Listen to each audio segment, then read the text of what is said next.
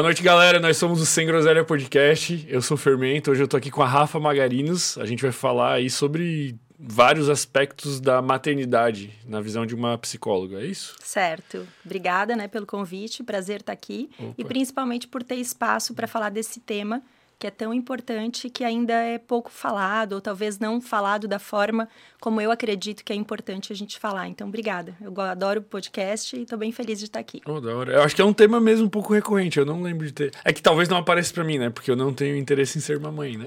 Isso, por isso que eu achei muito legal a gente falar disso aqui, porque eu sei que teu público também tem muita gente jovem, né? uhum. né? Muitos homens. E esse tema maternidade, o homem tem um papel fundamental. Então, poder falar sobre isso é muito legal e importante. Pô, irado. É, antes da gente engatar aqui na conversa, eu queria pedir para a galera que está acompanhando aí se inscrever no nosso canal de cortes. Lá tem os melhores momentos de todos os episódios que a gente já fez lá. Inclusive os desse episódio vão estar postados ali também. A gente já recebeu aí, sei lá, um milhão de psicólogos de todos os tipos médicos, aí pessoas das diferentes áreas, cantores sertanejos e tal. Também aqui na descrição tem o Instagram da Rafa, o meu Instagram, o Instagram do Sem Groselha, onde tu pode ficar por dentro da agenda. Lá no Instagram do Sem Groselha também tu vai encontrar marcado nos stories o Instagram dessas cadeiras maravilhosas aqui da Elements que eles mandaram pra gente, que, pô, Muito depois que tá, até melhorou o papo depois é, que chegou essas cadeiras aqui. É quase um. É divã que chama o negócio do, do psicólogo? É, na verdade, do psicanalista. Do psicanalista, é, é o divã. divã é. Tem que ser confortável aquilo se a pessoa quiser conversar. Né? É, né? no, na, na, terapia cognitivo-comportamental, a gente não quer nada assim tão confortável, porque a ideia é que o paciente se movimente ali, né? Não fique só ouvindo, seja mais ativo. É, tem que então, buscar o desconforto. Na psicanálise tem o, o divã. Entendi. Mas, para quem não tá fazendo psicanálise ou para quem tá fazendo aí, quer sentar numa cadeirinha é. confortável, tá rolando um cupom do Sem Groselha lá que dá um desconto para vocês. Então, deem uma olhada aí no Instagram da Elements. Dados os recados iniciais, estamos aí livres para conversar. Cara, eu queria saber por que que tu escolheu trabalhar justamente com isso, assim, não só dentro da na psicologia, Sim. mas porque especificamente dentro dessa área? Na verdade, todo o meu caminho na psicologia tem uma relação direta com a minha história de vida. Então, eu cheguei na psicologia pelo meu processo de psicoterapia. É, eu sou formada em Direito também, foi Nossa. a minha primeira graduação. E eu fiquei um tempo estudando para concurso público. Eu entrei no direito sonhando em ser juíza. E depois, ao longo da faculdade, eu fui me dando conta que, na verdade, aquilo ali não tinha nada a ver comigo. E eu estava muito mais focada numa idealização, talvez o que eu acreditava que era um, uma profissão legal, uma profissão que ia me dar algum status também social, né? Até minha imaturidade, na época, a gente escolhe muito cedo que acho, vai... Mas acho que acontece todo mundo, é, né? o que tu vai fazer, um... né? Tu compra uma narrativa e... Isso, e até por influência familiar, essa coisa de ter uma profissão importante, que há muitos anos atrás quais eram as profissões mais relevantes, médico, dentista, advogado. E aí depois eu vi que não tinha muito a ver comigo não. E aí eu fui fazer terapia por outras questões e foi um processo assim de transformação na minha vida. E aí eu me dei conta que eu queria ajudar outras pessoas a também passarem por essa transformação quando a vida delas não tivesse mais fazendo sentido. E já era TCC quando tu fez? É, era, era não, naquela época eu fiz pela abordagem sistêmica que ah, até no decorrer da minha faculdade eu até pensava em trabalhar com isso. Uhum. Depois eu vou falar um pouquinho disso. E aí eu fiz terapia por bastante tempo, porque também era outra abordagem, a TCC que é uma terapia mais breve, né, tem outro olhar.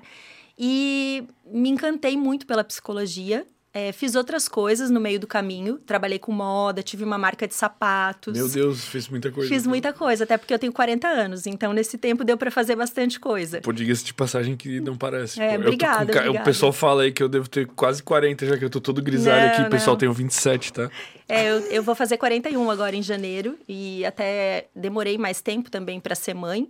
E aí eu decidi trabalhar como psicóloga e sou apaixonada por essa profissão. E quando eu estava na faculdade, até por ter começado essa graduação mais tarde, eu acabei engravidando, que estava no meu plano e ser mãe.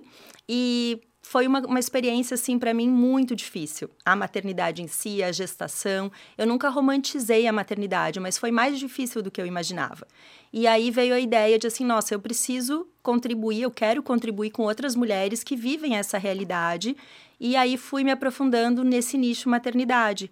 E eu acredito que eu também consegui alcançar uma conexão com o meu público que me acompanha justamente por viver muita coisa que eu falo ali, né? Não, é, não é só coisa de livro, coisa que eu ouvi na clínica, é muito da minha história pessoal. Ainda que eu compartilhe coisas é, pautada em ciência, em, em, doutrina, né, em livros, mas tem muito das temáticas que eu abordo que fizeram e fazem parte do meu dia a dia.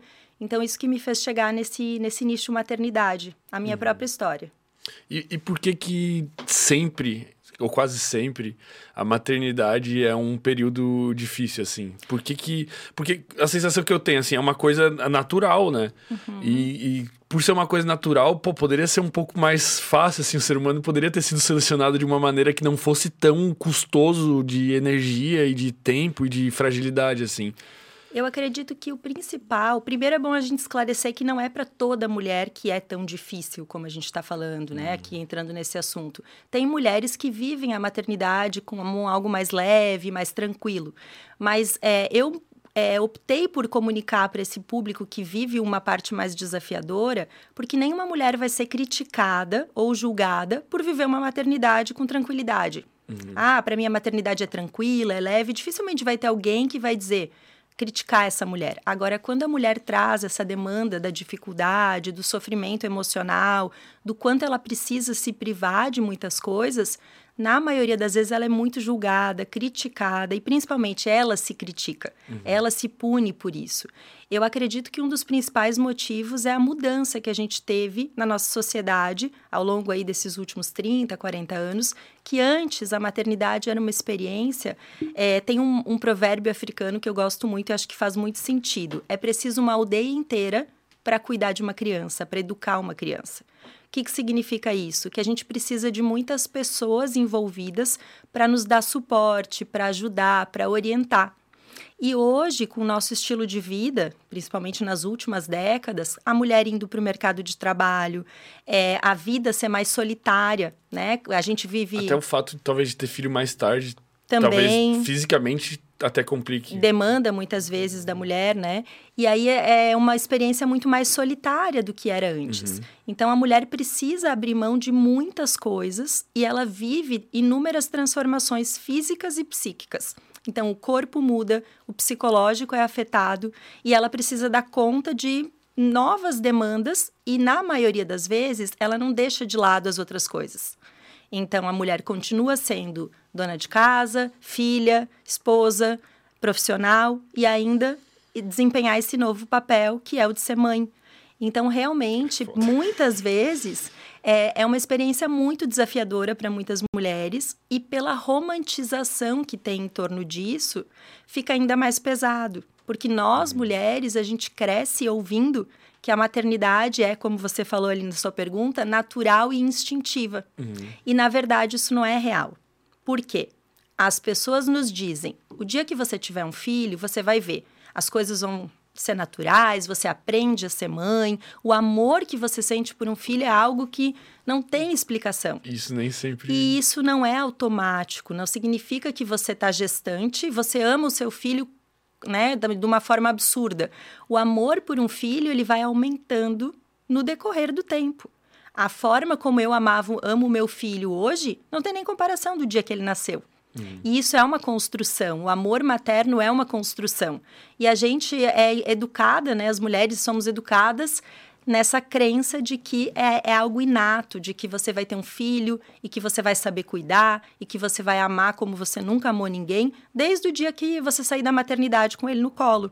O, o amor materno, ele é importante? Assim, tipo, é, isso chega a ser levantado como uma...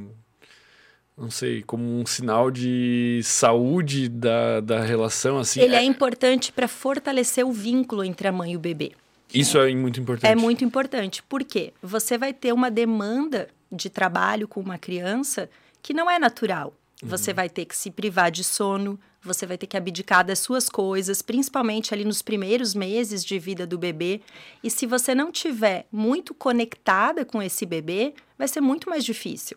Então, Entendi. o vínculo materno, ele vem pelas coisas do dia a dia, por essa construção. E aí, o que você disse, o amor materno vai sendo construído. Mas não significa que o dia que eu conheci o meu filho, nossa, eu amo ele mais que tudo. E isso é uma das grandes dores das mães. Porque quando elas vivem a experiência e isso não acontece da forma idealizada, da forma que foi contada, a mulher se culpabiliza, ela se sente muito frustrada, ela se sente insuficiente, como se ela não fosse uma boa mãe, hum. como se ela estivesse falhando naquele papel. E isso muitas vezes traz é, um sofrimento e um peso para a maternidade que se a mulher soubesse como é, na verdade, ela não traria essa culpa, ela não se culpabilizaria por isso. E, e tu diria que esse, esse amor, é, tu que tem experiência tanto como psicóloga quanto por ser mãe, teve uhum. tanta coisa, tu diria que ele é o amor mais forte, o amor mais profundo que existe, essa conexão Sem dúvida alguma. Sem dúvida alguma. Sem dúvida alguma. Eu acho que o amor que uma mãe sente por um filho é difícil descrever em palavras, assim. É, é um amor que eu ouço até das minhas pacientes, né? É um amor que dói, é uma coisa física. É, você vê o desenvolvimento de uma criança, a conexão que. É, eu acho até interessante falar isso, porque antes de ter filho, eu tinha muito medo. Será que meu filho vai me amar? Uhum. Porque eu vejo, né, as mães têm crianças que são alucinadas, só querem a mãe grudada na mãe. E eu ficava pensando isso: será que meu filho vai me amar desse jeito? Principalmente mulheres que têm uma crença de desamor e uma história de vida, né, às vezes de, de dificuldade em relacionamentos. E aí você fica se perguntando: será que a criança vai ter esse amor comigo? E não existe um filho que não ama uma mãe. O amor da criança é muito genuíno. Mesmo... Mas, mas tu diria que o amor da mãe é mais forte do que o do filho, assim? Eu acho que sim. Eu acredito que sim, porque o filho ele está conhecendo o mundo, né? E a mãe, o mundo dela é o filho. Uhum. Então isso é muito forte. E o amor materno é, vai sendo construído e na medida em que a mulher é, vê o desenvolvimento do filho, o quanto aquela doação dela está gerando frutos, está tá se tornando algo concreto na vida da criança, isso fortalece ainda mais. Então. E, e, e o amor paterno? É diferente, é diferente o vínculo que existe entre um pai e um filho, mas é de extrema relevância essa relação. É, um pai presente, um pai ativo, participativo, é inclusive um dos principais fatores de proteção na saúde mental da mãe. Então, para a criança é fundamental, só que o papel do pai, ele entra nessa relação entre mãe e filho de uma forma mais concreta lá pelo sexto mês da criança. Nossa. Porque no início, o papel do pai é muito mais como suporte para essa mulher. Uhum. Porque a, o mundo da criança, quando ela nasce, é a mãe. Então, pela amamentação, por todo esse vínculo que se constrói, é, o pai não tem um papel tão ativo no início. Por isso que muitas vezes é difícil para o homem se vincular com o bebê logo no início. Uhum. Mas ao longo do processo, esse pai é, vai participando através de cuidados básicos, banho, assumindo alguns papéis e, obviamente, tem um papel extremamente fundamental e que eu acho que é algo novo para o homem. Né? O homem contemporâneo já é, vê isso de uma forma mais é, concreta. Mas se a gente pegar um pouco o papel do homem há alguns anos atrás, o homem não participava ativamente da relação é, mãe e bebê. Uhum. Era uma coisa, a mulher tinha o bebê, o pai continuava seguindo a vida dele e a mulher tomava conta disso. Uhum. E é, faz toda a diferença, tanto para a criança quanto para a mãe, ter um pai um parceiro ativo e participativo, consciente do seu papel. Então, o amor paterno é diferente porque o vínculo que se desenvolveu entre a mãe e o filho é muito forte, né? O homem nunca vai ter a sensação de como é gerar a vida. Então. Literalmente sair. Isso, ti, e alimentar assim, né? também, né? Porque a conexão que a mãe estabelece com o bebê quando ela amamenta, ainda que a mulher não amamente no peito, né? Mulheres que amamentam com mamadeira, mas criam rituais de conexão, de ter o bebê no colo. É um vínculo que não tem comparação. Tem até, tipo, é muito importante tu olhar nos olhos da criança, tem isso aí? Ou é viagem? Não, é que o que, que acontece? A criança, ela não tem ainda, né, o bebezinho, ele não tem a parte cognitiva desenvolvida. Uhum. Então, ao longo do desenvolvimento dele, especialmente no primeiro ano de vida, ele vai se conectar, ele vai interpretar as nossas reações, não por aquilo que a gente está falando na maioria das vezes, mas pelas expressões faciais. Uhum. Então, quando você está amamentando, você olhar para o bebê, falar palavras de afirmação, mas sorrir, é, ter essas reações emocionais através da sua expressão, vai conectar muito mais o bebê. Então é bem importante. Tu, tu é... tá meio que até ensinando ele o que são coisas positivas, assim, porque ele tá Perfeito. passando por um momento de prazer, assim, se alimentando. Associando, né? Pode que é... um cachorro. Dadas as Guardadas as proporções. é, o vínculo afetivo é muito forte. Então, uhum. é muito importante a gente estar tá atento a isso. E até depois, no desenvolvimento da criança, muitas vezes tem pais que vão chamar a atenção de uma criança, corrigir algo e falam com uma vozinha calma, não expressam isso é, na expressão facial, acaba criando um, um conflito para a criança, porque ela se conecta muito mais com a expressão facial do que com aquilo que a gente está falando. Então, é até importante tu fazer essa assim, tentar não ser bem, meio que caricato, assim, expressar bem algo positivo e algo negativo, eventualmente, quando tu precisar. Isso, e de preferência o positivo nessa fase, de né, de bebezinho, assim, porque ele ainda não tem compreensão, compreensão. De, de, algo negativo. Então, esses momentos de conexão, tanto da mãe quanto do pai com o bebê, de sorrir, de expressões faciais positivas, alegres, são muito importantes para o desenvolvimento do bebê. Entendi. E tu, tu, tinha falado que nem todas as mulheres experi experienciam uma, um período de gravidez ali complicado, assim. O que diferencia uma mulher que vai experimentar um... experienciar um período complicado do que a outra, assim? Sem ser fatores, vamos dizer, é, é, óbvios, né? Vamos dizer, tipo, ah, se ela tiver um problema de formação, alguma coisa assim. Quais seriam as, as, as principais dificuldades é, psicológicas ou qual a dinâmica assim que torna uma gravidez difícil? É, para começar, é, se a gestação foi desejada ou não, se ela foi planejada é, ou é, não. Isso, isso por si só já é um dificultador. Né? Se a mulher não tinha planos de ser mãe e de repente engravida, claro que vai ser muito mais difícil essa gestação do que uma gestação que foi planejada. Uhum. É, o transcorrer da gestação, como você comentou, de não ter nenhum problema físico, né, ou alguma dificuldade para lidar com a gestação, só que o ambiente em que essa mulher está inserida durante a gestação vai fazer toda a diferença. O que, que seria um ambiente bom, o que, que seria um ambiente ruim? Um ambiente em que aquela gestação é validada. Porque a gestação da mulher, antes dela ter barriga, por exemplo, da barriga aparecer, muitas vezes é negligenciada até pela sociedade. Se você vê uma mulher que está gestante, ela não tem barriga, o cuidado que as pessoas direcionam para ela é muito diferente de uma mulher que está com barrigão. Uhum. Ela é poupada, ela é mais cuidada. Então vem alguém, ah, senta aqui, tá, tá disponível, quer alguma coisa. Então essa validação da gestação muitas vezes demora para vir para uma mulher. E às vezes ela está com dificuldade de aceitar a própria gestação, por inúmeros fatores. Até uma gestação não é igual a outra. Né? A mulher pode mudar a forma como ela se vê, o ambiente, no sentido dela estar tá trabalhando, não estar tá trabalhando, o parceiro está afim ou não de ter aquele filho. Então, tem vários fatores que influenciam o transcorrer da gestação em si. Uhum. O fato de ter uma rede de apoio, de ter pessoas para ouvi-la, porque a maternidade ela é uma experiência muito solitária. As pessoas muitas vezes não se atentam para isso. Mas se você não tem uma amiga ou alguém que está vivendo aquela mesma experiência, dificilmente quem está ao teu redor vai entender o que você está vivendo. Talvez, é, tipo, uma mãe, vó... Mesmo mãe e vó, elas viveram a maternidade em outro momento.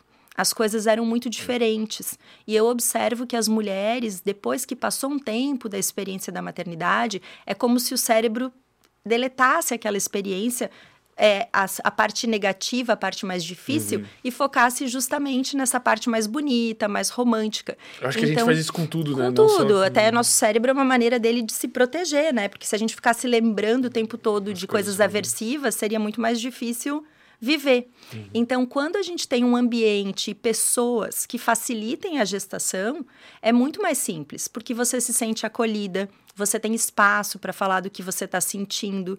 Então, isso é bem importante. Mas, mas aí eu penso, uma, uma mãe, ela tem a capacidade de se preparar, de ler, de estudar. E como que ela pode levar isso daí para para a família, para o ambiente dela, né? É complicado assim, né? Até porque nem sempre as pessoas estão dispostas a olhar para isso. Mesmo a gestante que se prepara, que lê, que estuda, que quer entender um pouco mais dessa demanda, que já é raro isso, porque a maioria é tem um isso. foco muito maior nessa coisa de preparar o quartinho, de fazer o enxoval, de curtir essa outra parte da maternidade e acaba negligenciando esse preparo mais do da realidade da maternidade e das próprias mudanças físicas e psíquicas. Sim, fica, sei lá, escolhendo roupinha em vez de pensar como eu vou educar meu filho, o que, que ele come até os seis meses, sei lá, eu não sei, velho. Isso, e até um filho, o que vai que acontecer um comigo, né? O que, que vai acontecer com o meu corpo em cada etapa, em cada mês, como que ele vai se transformar. Essas mudanças são esperadas? O que está acontecendo comigo é normal ou não? Então, é, é a mulher deixa para olhar para isso quando acontece quando vem talvez uma dificuldade. Ela não está atenta a isso, na maioria das vezes, ao longo do processo gestacional. Uhum. E a rede de apoio os familiares, menos ainda. Então, é um desafio, muitas vezes, lidar com esses percalços que poderiam ser evitados se a gente olhasse para a experiência da maternidade com uma transparência maior, uhum. olhando para os desafios e para a parte boa. E eu vejo que as mulheres têm uma certa resistência em olhar para os desafios. Muitas vezes elas até leem livros, que falam de tudo, mas é como se elas dessem um zoom na parte que é mais interessante, que é mais agradável, e varressem um pouquinho para debaixo do tapete os desafios, acreditando que com elas não vai acontecer daquele jeito. Então, o caso de mulheres que já têm um histórico de algum transtorno mental, mulheres que têm algum transtorno de ansiedade, um transtorno depressivo, obviamente, nesse período, elas vão precisar de um cuidado maior. Então, isso também costuma ser um desafio para a mulher, né? Quando já tem uma propensão a ter. Pode, eventualmente, até desencadear um, um, uma disfunção. Tipo, a mulher pode entrar em depressão por estar grávida, sei lá. Então, qualquer transtorno mental, ele vai ter causas multifatoriais. Uhum. Então, é, um, uma situação específica não vai ocasionar um transtorno mental. Mas quando a gente está falando de gestação, e especialmente do período pós-parto, é, a gente não pode deixar de considerar os aspectos hormonais da mulher. Hum. Por isso que o período pós-parto é considerado o período de maior risco psiquiátrico para uma mulher. O que, que acontece? Durante a gestação, os hormônios da mulher eles vão aumentando. Uhum. Principalmente uh, o estrogênio, que é o hormônio sexual feminino, ele aumenta significativamente com mais força no segundo e no terceiro trimestre da gestação. Para você ter uma ideia, esse hormônio, ele normalmente fica entre 300 e 400, uhum. é o índice dele, e no período lá do terceiro trimestre, ele chega a 13, 14 mil. Então, esse aumento é, hormonal, ele é interessante no período gestacional porque o estrogênio é um neuroprotetor. Então, por isso que as mulheres se sentem, na maioria das vezes, muito mais alegres, muito mais felizes no período gestacional. Meu Deus, Tem... como a biologia é incrível, né? Isso, ele, ela prepara a mulher para lidar com essa experiência. Eu ouço muitas vezes no, na clínica as mulheres falando: eu nunca tive um período tão feliz como quando eu estava grávida. Eu me sentia muito bem. Só que no momento do parto, esse hormônio cai abruptamente. E aí, por isso que o período pós-parto é considerado o período de maior risco psiquiátrico, porque a mulher se sente, é, passa por inúmeras transformações físicas, psíquicas também, e ela precisa lidar com essa nova realidade que, como a gente comentou agora há pouco, na maioria das vezes ela não se preparou ela idealizou em sair da maternidade, o bebê com a roupinha que ela comprou, chegar em casa naquele quartinho todo preparado. Cara, e por que, que será que acontece essa queda tão brusca assim? Eles poderiam. A, a biologia poderia ter selecionado um pouco diferente, assim, né? Eu. Existe até, talvez as, algumas mulheres façam uma reposição ali, hormonal, alguma coisa. Nem deve poder por causa da amamentação. O que acontece né? é que é, mulheres que já têm um caso de transtorno anterior, elas costumam é, muitas vezes, usar a medicação nesse período, porque já é previsível que elas podem ter algum transtorno de humor, por exemplo, nesse período, em razão da queda abrupta do hormônio. Uhum. É, mas a maioria das mulheres não vai fazer nenhum tipo de reposição. Porém, é bem importante que elas saibam das possibilidades nessa fase, do que pode vir a acontecer. Uhum. E essa ideia do, essa concepção toda hormonal é importante até a gente falar, porque muitas famílias é, não consegue entender como aquela mulher foi para a maternidade feliz, motivada, animada, e dois, três dias depois ela está em casa com o bebezinho e ela só chora. E aí, Pô, eu já não sabia disso aí, já tá quebrando minha ignorância aqui. E aí esse desconhecimento sobre esse uhum. tema é muito comum. E aí a mulher se sente muito penalizada e as pessoas que estão ao redor não sabem lidar.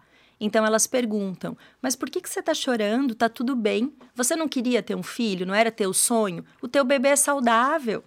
E aí começam a questionar essa mulher como se fosse responsabilidade dela aquilo que está acontecendo. Mas, na verdade, é uma questão biológica, é natural que isso vai acontecer.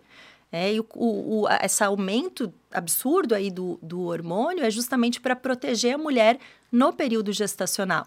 No entanto, todo o processo que ela vive no parto, seja ele cesárea ou parto natural, acaba gerando essa oscilação também gigantesca Busca, assim, do hormônio. Né? Isso, e aí desorganiza também a se, mulher. Se uma mulher, por exemplo, tem um transtorno de, de, de, humor, sei lá, alguma coisa assim, ela toma medicação, ela pode continuar tomando essa medicação durante a gravidez? Tipo, algumas devem interferir, assim, como é que é essa questão? Existem alguns medicamentos que são é, recomendados tanto no período gestacional como no pós-parto. E isso é bem importante a gente falar, porque muitas mulheres deixam de buscar ajuda nessa fase pós-parto, quando os hormônios aí despencaram e elas estão uhum. suscetíveis a tantas mudanças, por acreditarem que se elas forem medicadas, elas não vão poder amamentar, por exemplo, uhum. ou que não pode tomar medicação porque está grávida. E existem sim fármacos que são adequados para esse período. E no caso de pacientes que já têm algum transtorno, por exemplo, no caso do transtorno afetivo bipolar, uhum. é muito importante que exista um planejamento durante a gestação e o pós-parto com o psiquiatra da gestante para que eles avaliem juntos a importância da medicação e muitas vezes é mais importante essa mulher abrir mão de amamentar e se manter medicada, se no caso dela a medicação melhor prescrita não puder conciliar, por exemplo, com a amamentação, do que amamentar. Uhum. Porque os prejuízos que ela pode ter nessa fase são muito maiores do que amamentar a criança, ou talvez nutrir a criança com fórmula, ou tirar o leite. Então, é, essa questão do, da medicação tem muito mito em torno disso. Uhum. Então, é fundamental que a mulher converse com o seu obstetra, e tenha o acompanhamento do seu psiquiatra, tanto na gestação quanto no pós-parto, para manejar isso de uma forma que preserve a saúde mental dela e especialmente para que ela possa ser a mãe que ela almeja ser. Uhum. Porque muitas vezes é frustrante a mulher idealizar um cenário e que na prática vai ser muito diferente. Mas, mas e se for não só na alimentação? Tipo, vamos pensar num bipolar, sei lá, toma lítio. Uhum. Isso, esses, esses, esses medicamentos normalmente podem ser mantidos durante a gravidez ou não? Alguns medicamentos alguns sim, podem, alguns isso. E aí o médico vai ter que avaliar. Isso deve ser uma loucura para conseguir. Tanto que a orientação que a gente sempre dá para um paciente, por exemplo, do transtorno bipolar, é que o acompanhamento com a gestante, especialmente na fase final e nas primeiras semanas de vida do bebê, seja semanal. Uhum. Porque a gente vai precisar avaliar a dose da medicação, né? O, o, psiquiatra vai avaliar a dose da medicação, talvez tenha que fazer ajustes nesse período.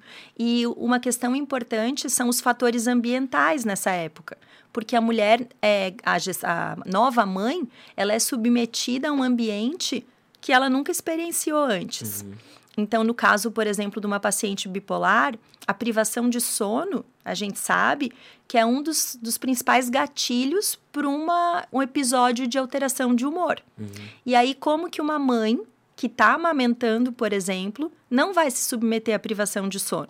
Então, é fundamental nesse planejamento com o psiquiatra e até com a psicóloga que o, o, a mãe avalie o quão disposta ela está a abrir mão, talvez, de amamentar organizar, se ela tiver condições, obviamente, uma estrutura com a rede de apoio dela para que, caso ela faça questão de amamentar, ela possa, por exemplo, tirar o leite durante o dia e outra pessoa, o pai ou alguém da rede de apoio, amamenta a criança durante a noite para que ela possa dormir. Uhum. Porque privação de sono no caso de uma mãe bipolar é algo que é muito mais difícil de administrar do que esse outro contexto. Uhum. Então, assim, é caso a caso que deve ser avaliado, obviamente. Vai depender que tipo de medicação essa mulher já usava antes de engravidar. Uhum. Muitas mulheres que têm transtorno bipolar têm medo, inclusive, de engravidar, porque o risco de ter um episódio de humor durante o pós-parto, ele é maior para uma mulher que tem transtorno bipolar do que em outro momento da vida dela. Caralho. Quase certo. É, a depressão, por exemplo, pós-parto, aumenta o risco de 50% no caso das mães que têm um transtorno bipolar. Nossa, velho. Então é uma fase bastante complicada, mas com planejamento e com suporte adequado, a mulher pode sim atravessar esse período com muito mais qualidade e, inclusive, a medicação pode é, contribuir para prevenir um episódio desse. Então, esse mito de que grávida é, e lactante não pode ser medicada, isso não é real. O que precisa é profissional, um sério. profissional competente, exatamente, que conheça a história dessa mulher. Porque iniciar uma medicação nesse período vai ser muito mais difícil e muitas vezes nem vai ser recomendado. Então, o ideal é que a mulher tenha um planejamento e se programe para isso com o suporte adequado e que, infelizmente, a gente sabe que também não é acessível para todas as mulheres. Uhum. Tem muitas mães que descobrem o diagnóstico, né? elas têm o diagnóstico no pós-parto porque é, é um período de muita oscilação hormonal e pode acabar manifestando dessa forma. Então, quando a mulher tem uma depressão pós-parto muito persistente, muito resistente, não responde às medicações, muitas vezes o caminho é avaliar se essa mulher não tem um transtorno afetivo bipolar. Que loucura, velho, que complicado. É, tu falou ali sobre a privação de sono, nesse caso, do bipolar, mas e como que fica a privação de sono na questão geral, velho? Porque vai rolar uma privação de sono em algum aspecto. O bebê, pô, tem que dar uma atenção de madrugada, o ciclo do bebê não é igual um ciclo de um adulto, deveria ser assim. Como é que é essa dinâmica? Privação de sono, eu me atrevo a dizer que talvez seja o maior desafio da maternidade. Junto com a amamentação, que também é algo bem difícil, mas a privação de sono, é, o impacto que isso tem na vida da mulher e de toda a família é inegável. Uhum. E quando uma mãe ouve, né, aquela frase clássica que a gente aqui está acostumado a ouvir, o sono é inegociável, ela se revolta, um né? Porque é inegociável, ok, mas e aí, o que, que eu vou fazer para lidar com isso? E o sono do bebê, o sono, a gente pode voltar ali quando o bebê está ainda na fase uterina, o bebê dorme a maior parte do tempo dentro do, do útero. a minha ignorância, mas o que é fase uterina? Quando o bebê está tá na, barriga, na barriga. Quando tá. o bebê está na barriga, no útero, ah, né? Tá, o bebê o feto, quando ele tá na Mas barriga antes tá de nascer. dormindo. Ele tá a maior parte do tempo dormindo. Ah, ele acorda também? Dá ele acorda só Deus, no último nada. trimestre. Na último trimestre Caralho, da gestação, velho. existem, começam a existir despertares. Então o bebê passa de duas, o feto, né, de duas a três horas por dia acordado. Dá um chute, pá. Então, essa questão até do chute é interessante, porque os pais acreditam que o bebê está chutando como uma resposta a algum estímulo externo. Uhum. A voz do pai, né? O pai e a mãe ficam todos contentes, ah, o bebê já reconhece, ou às vezes uma música que a gente coloca ao longo da gestação, então ele está chutando por isso. Mas o que, que a ciência conta pra gente? Que essa, essa, esses movimentos, na verdade, são explosões aleatórias da atividade cerebral do feto numa fase típica do sono REM. E o que, que acontece? Tá nós adultos, nós adultos temos um sistema inibidor muscular nessa fase, então dá uma paralisia dos nossos movimentos. E o bebê ainda não tem isso desenvolvido. Então o bebê está lá naquele sono REM, né? Que é aquele sono em que a gente dorme profundamente, mas tem uma atividade cerebral alta. E aí ele tem movimentos e ele não tem essa parte que inibe. Então ele chuta, ele se movimenta. Pô, e a galera é tudo achando que é para eles e, e quase acordando o bebê. Os pais ficam ali. muito felizes que o bebê tá, tá reagindo, né? Mas a ciência nos contou isso que na verdade é uma, uma explosão aleatória da atividade cerebral do bebê. Uhum. E aí lá pela vigésima terceira semana, mais ou menos do, da gestação, o bebê já tem essa parte no cérebro desenvolvida que consegue identificar sono REM e sono não REM. Então, o bebê das 24 horas, ele dorme aproximadamente 6 horas em sono REM, 6 horas em sono não REM e as outras 12 horas numa fase intermediária entre o sono REM e não REM. Então, ele passa basicamente o tempo todo dormindo. dormindo. No final da gestação, especialmente nas duas últimas semanas, o bebê é, passa a dormir de 6 horas de sono REM, ele passa para 9. E na última semana, para 12.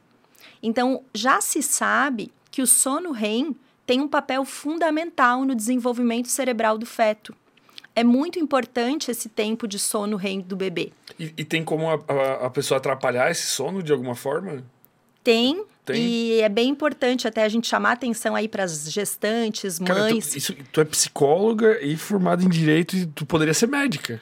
Não, né? na verdade, assim, é, essa parte do sono, eu acho importante a gente falar justamente pelo que eu trouxe, o quanto as mulheres se culpabilizam porque depois os seus bebês não dormem bem muitas vezes. E isso não está relacionado só à mãe ou ao, ao, ao, ambiente em que a criança está, mas ao desenvolvimento natural do bebê. Uhum. Então, nessa etapa em que o, o sono REM aumenta muito, é justamente a fase em que a parte cerebral mais se desenvolve.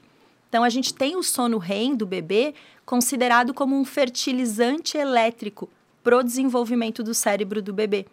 E aí, quando você falou, a gente tem como interromper, é, prejudicar esse sono ou restringir esse sono REM, traz inúmeros prejuízos no desenvolvimento do feto. Mas o que não fazer? Lá nos anos 90, eles começaram a fazer estudos com ratos recém-nascidos, justamente para avaliar essa questão do sono. Uhum. E eles privaram os ratinhos do sono REM.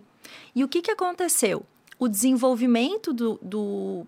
Não houve o desenvolvimento do córtex cerebral do rato quando ele foi privado desse sono REM. Uhum. Quando eles voltaram a, a, permitir que o ratinho tivesse esse ciclo de sono REM, nunca mais ele voltou a se desenvolver da mesma forma, no mesmo ritmo, e nem como era antes. É uma janelinha de oportunidade ali. Então é como se um bebê, é, um, um ratinho bebê que teve o sono privado, ele vai ter o desenvolvimento do cérebro para sempre incompleto.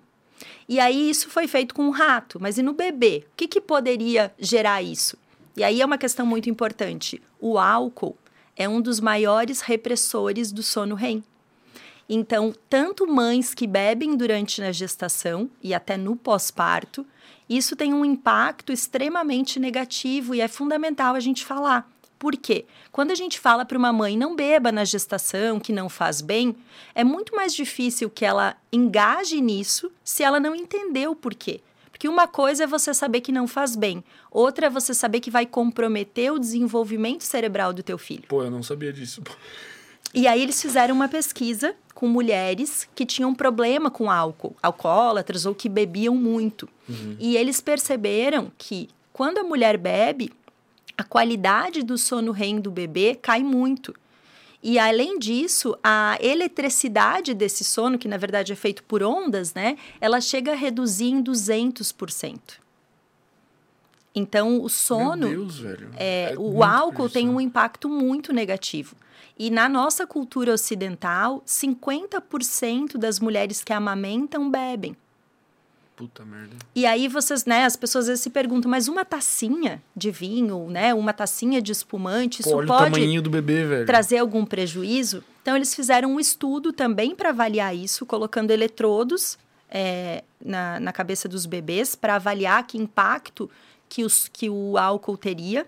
E avaliaram assim, bebês que nasceriam em poucas semanas. Pegaram um grupo de mães é, e avaliaram. Num dia eles deram um fluido que não era alcoólico para elas, e no dia seguinte, uma quantidade de álcool similar, aproximada a duas taças de vinho.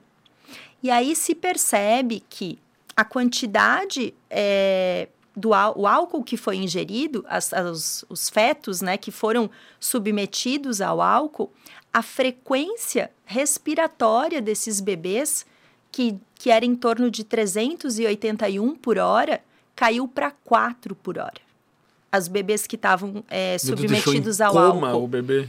Caralho, então, assim, velho. tem um impacto muito grande. Depois, quando o bebê tá. Pô, ninguém sabe disso, velho. Ninguém fala disso, cara. É muito importante. Então, assim, não é a ideia não é culpabilizar as mães que beberam durante a gestação, porque eu acredito que o desconhecimento é o que faz com que muitas vezes a gente não engaje em algo que é tão sério. Uhum. Então, é muito importante isso das mulheres se comprometerem nesse período e também na lactação, que é o período de amamentação, em não beber.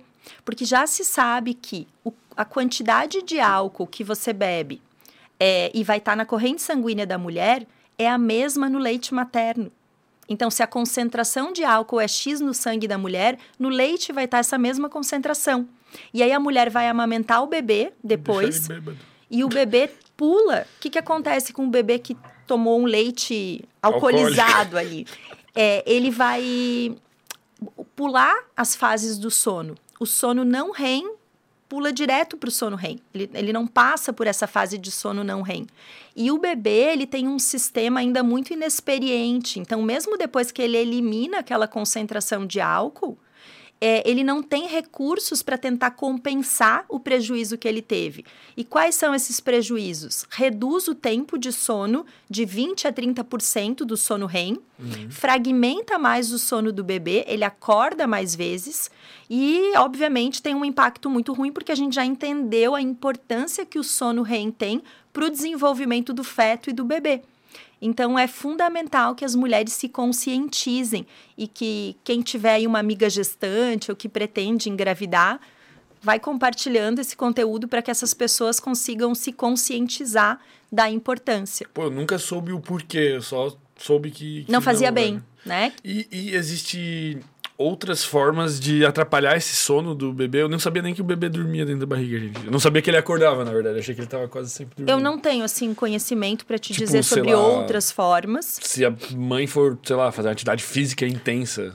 Não, isso a atividade física é bem-vinda na gestação, exceto se a mulher tiver uma contraindicação específica, né? É sempre importante é, essa parte de atividade física, ter um acompanhamento e seguir a orientação do obstetra né? Uhum. Mas voltando um pouquinho para essa coisa do sono que você falou, como lidar, né? Isso a gente falou do sono do feto. Sim, Mas aí nasceu, nasceu o bebezinho e a, a mulher se frustra muitas vezes porque o bebê não dorme bem. Uhum. Mas o que, que acontece? No o ciclo circadiano, né, do bebezinho, ele vai se construindo com o tempo. Uhum. O núcleo supraquiasmático, que é ali o reloginho biológico, ele só começa a se desenvolver num bebê lá pelo quarto mês de vida dele. Então não tem como exigir do bebê. O sono do bebê é muito diferente do adulto. O nosso sono é monofásico, o do bebê é polifásico. São vários ciclos de sono fragmentados ao longo do dia e da noite, geralmente com despertares ruidosos. Né, gritando, uhum. chorando. Então é natural esse, esse, esses ciclos de sono. E aí, ao longo dos, dos primeiros meses de vida, o bebê pode sim ser submetido a uma rotina, que é o que a gente chama de higiene de sono. Uhum. Ter um mesmo horário para dormir, para tomar banho, para ter as mamadas, ser exposto à luz natural. Só que essa mulher não vai colher os frutos disso imediatamente, porque biologicamente ele ainda está se desenvolvendo né? Só lá pelo por um ano mais ou menos do bebê é que isso começa a ficar mais ajustado o ciclo circadiano. Mas é uma construção, né? É uma Se tu construção. Vier trazendo desregrado, talvez fique desregrado. Perfeito. E mesmo tempo. muitas vezes estando regrado, pode ser que não responda da forma como a mãe espera ou da expectativa da mãe. Uhum. O sono do, da criança ele vai se tornar bifásico aos quatro anos. Então, até os quatro anos, ele é um sono polifásico. Caralho. Então, por isso que é tão difícil lidar com a privação de sono. Nós, mães, precisamos de sete horas, pelo menos, de sono para ficarmos bem dispostas. E os nossos filhos dormem no máximo, às vezes, 45 minutos, uma hora e meia. Então, isso é desesperador para uma mãe. No meu caso, o meu filho, ele só começou a dormir bem, dormir a noite toda, com três anos. Ele tinha em torno de seis a sete despertares numa noite, Meu no Deus. primeiro ano de vida dele. Mesmo Cara, eu fazendo mas... um, uma higiene de sono desde o primeiro mas, dia. Mas aí qual é a solução saudável, assim? No caso lidar? do meu filho, eu acredito que ele tinha algum transtorno de sono mesmo, algum problema de sono. A gente precisou usar melatonina nele. E atenção aqui que eu não estou falando para ninguém usar melatonina aleatoriamente com uma criança, mas no caso dele, por orientação do pediatra, a gente precisou usar melatonina para regular é, esse talvez o distúrbio que ele tinha. Mas a maioria das crianças vai acordar de duas a três vezes por noite no primeiro ano de vida uhum. e depois é, vai tendo as sonecas diurnas, elas também vão reduzindo até lá pelos três, quatro anos passar a dormir mais tempo ou uma noite inteira sem despertar e até eliminar a soneca do diurna. Mas é bem natural isso. E é importante falar, porque as mães se culpam. O que, que eu estou fazendo de errado com meu filho? O filho da vizinha dorme a noite inteira. E para a mulher é difícil nessa fase. Porque parece que a gente conhece só mães com filhos que dormiam a noite toda. E aí parece que o teu filho é o único que não dorme. Uhum. E eu me recordo que na fase que eu vivi isso, eu ouvia de outras mulheres: meu filho dorme a noite inteira, meu filho nunca me incomodou com sono. Só que o dormir a noite inteira, às vezes, para essas mulheres, é acordar, mamar e voltar a dormir. Só que isso meu também fazia. E eu me culpava, eu achava, poxa, ele não dorme a noite inteira ininterruptamente. E não é nem esperado que o bebê faça isso. Talvez não seja nem saudável, sei lá. Se o bebê tem esse padrão de sono, ótimo. Porque se ele tiver fome, ele vai acordar. Ele não vai dormir com fome, não precisa acordar o bebê para amamentar exceto no início, nos primeiros dias de vida, se ele está com um peso abaixo do esperado. Mas se o bebê está com um peso ok, o pediatra disse: não, tá tudo bem, está dentro da linha esperada, não tem por que acordar esse bebê para amamentar. Mas ele ter despertares durante a noite é natural e esperado, então não tem a ver com você, enquanto mãe, ser uma boa mãe. Mas, mas, mas qual que é a solução para a mãe, assim? Tipo, cara, aceita que teu ciclo tá Perfeito. fudido e deu. Não é aceita que tá ferrada, mas assim, aceitação eu vejo que muita coisa na maternidade perpassa por aceitação. Uhum. E o uhum. sono é uma delas. Porque quando você não aceita, todo dia você coloca o teu filho no berço e fica pensando: hoje vai ser diferente. Hoje ele vai dormir. Hoje eu vou ter uma boa noite de sono. E aí você não se prepara para aquela dificuldade. Uhum. Quando você aceita, não, meu filho não dorme a noite toda, eu preciso me organizar de um jeito que me permita ter qualidade de vida, mesmo sem o meu filho dormir, tudo muda.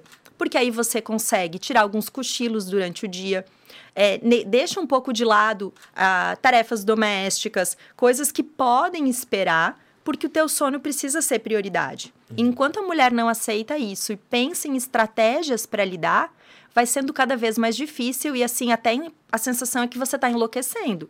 Por quê? Pensa aí um fim de semana que você fez festas, saiu, virou duas noites, se divertiu um monte. Você está acabado na segunda-feira. Uhum. Agora pensa isso todo dia, por três, seis, nove meses.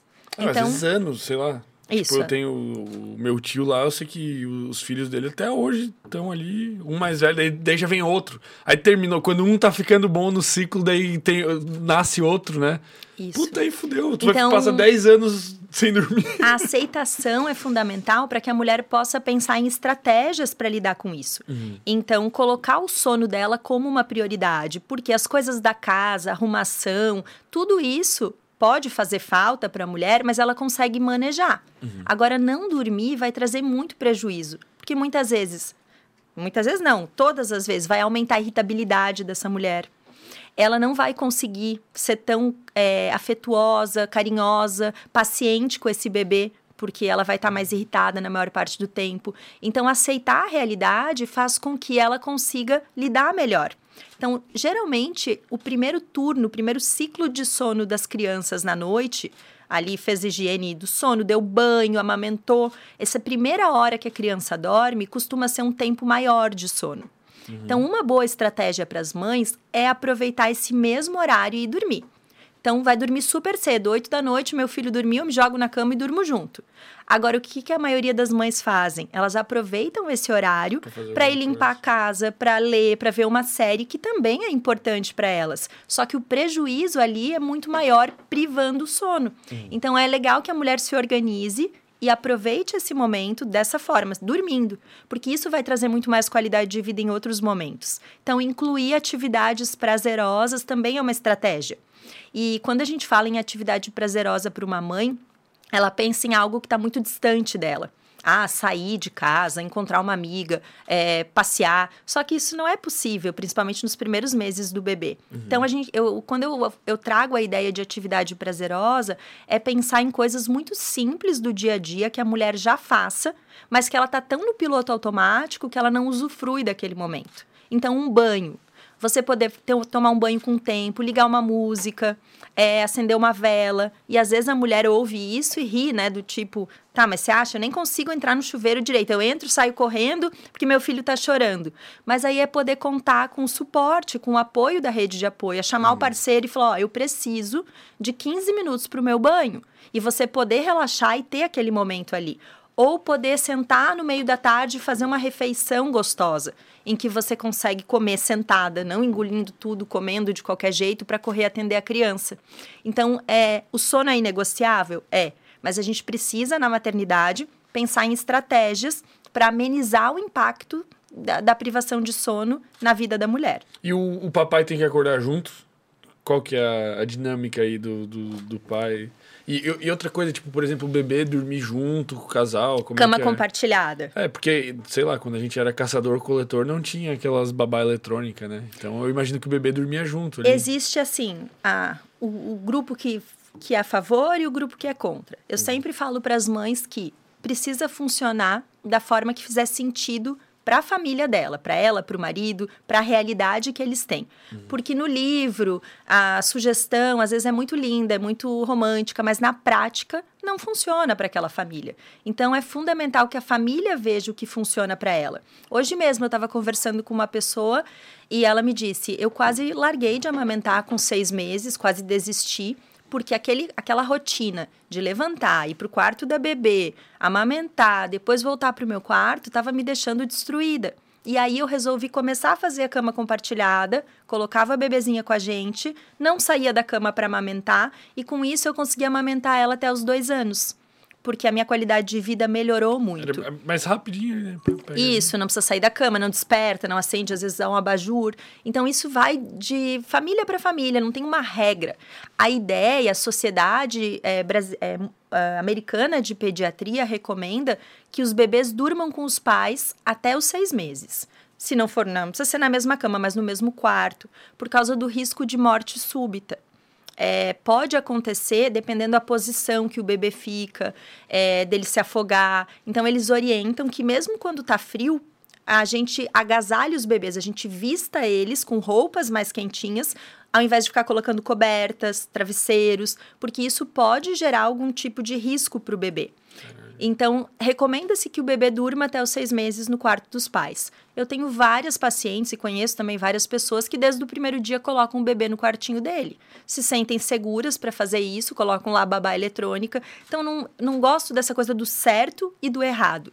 É, o importante é que a família se sinta confortável com aquela dinâmica e que faça sentido na vida dela. Eu acho que quando eu tiver, eu vou querer dormir junto, velho. Eu me sentiria mais confortável. É porque eu sempre que eu, que eu penso alguma coisa, depois que eu conheci as neurociências e li os sapiens e tal, eu gosto de pensar o que, que a nossa espécie teria que fazer. Sim, até para de alguma forma reproduzir aquilo que vai ser mais funcional. Isso. É, quando o meu filho tinha 17 dias, eu descobri que ele tinha refluxo. Uhum. E aí, com isso, ele dormia no quartinho dele. Eu comecei a ter muita insegurança, porque ele poderia se afogar durante a noite. E a, a, mãe fica muito insegura, principalmente no início, de que não vai ouvir a babá eletrônica, né? Então eu passei a dormir com ele, colocar ele junto com a gente por essa preocupação. E aí, com três meses, levei ele para o quartinho dele e, e foi uma adaptação tranquila. Ele se adaptou bem. Mas tem crianças que dormem com os pais. O que não é recomendado é a criança dormir junto com os pais na cama. Por quê? Os pais não dormem bem, Pode acontecer do pai ou da mãe é, se mexendo durante a noite, machucar a própria criança. Uhum. Então, a ideia é aquele bercinho que pode acoplar na cama, o que fica logo ao lado da cama do casal, e que vai ser muito mais seguro para todo mundo. E os pais também vão conseguir ter uma noite de qualidade. Porque quando o bebezinho tá com a gente, é, os pais ficam assim mais tensos e preocupados até em machucar o bebê. Então, é importante respeitar isso, mas pensar na segurança da família toda. Entendi. E essa questão do pai acordar ou não acordar, assim, o que, que tu acha? Qual é a utilidade, né, do pai acordar se a mãe estiver amamentando? Suporte emocional, sei lá. Eu acredito muito na, no, no diálogo que o casal precisa ter desde a gestação. Cada um precisa falar das suas expectativas. Quando o casal consegue falar abertamente do que está pensando e sentindo desde o período da gestação, isso cria uma conexão muito maior entre o casal. E a maior parte dos problemas surgem daquilo que não é dito e não do que é falado. Então, quando o casal alinha essa questão, muitas vezes, se a mãe está amamentando, é, ela vai ter que acordar, porque não tem como, é ela quem vai amamentar naquele momento. É importante, talvez, que o pai descanse, para que em outro momento, ou talvez até de manhã, quando o bebê acordar cedo, ele consiga assumir e deixar a mãe descansar um pouco mais. Uhum. Mas podem existir, sim, alguns momentos em que a mãe amamenta e chama o pai para ele é, segurar o bebê, que às vezes precisa esperar o bebê arrotar, dependendo se o bebê, no caso, tem refluxo ou tem alguma outra limitação. Precisa trocar a fralda.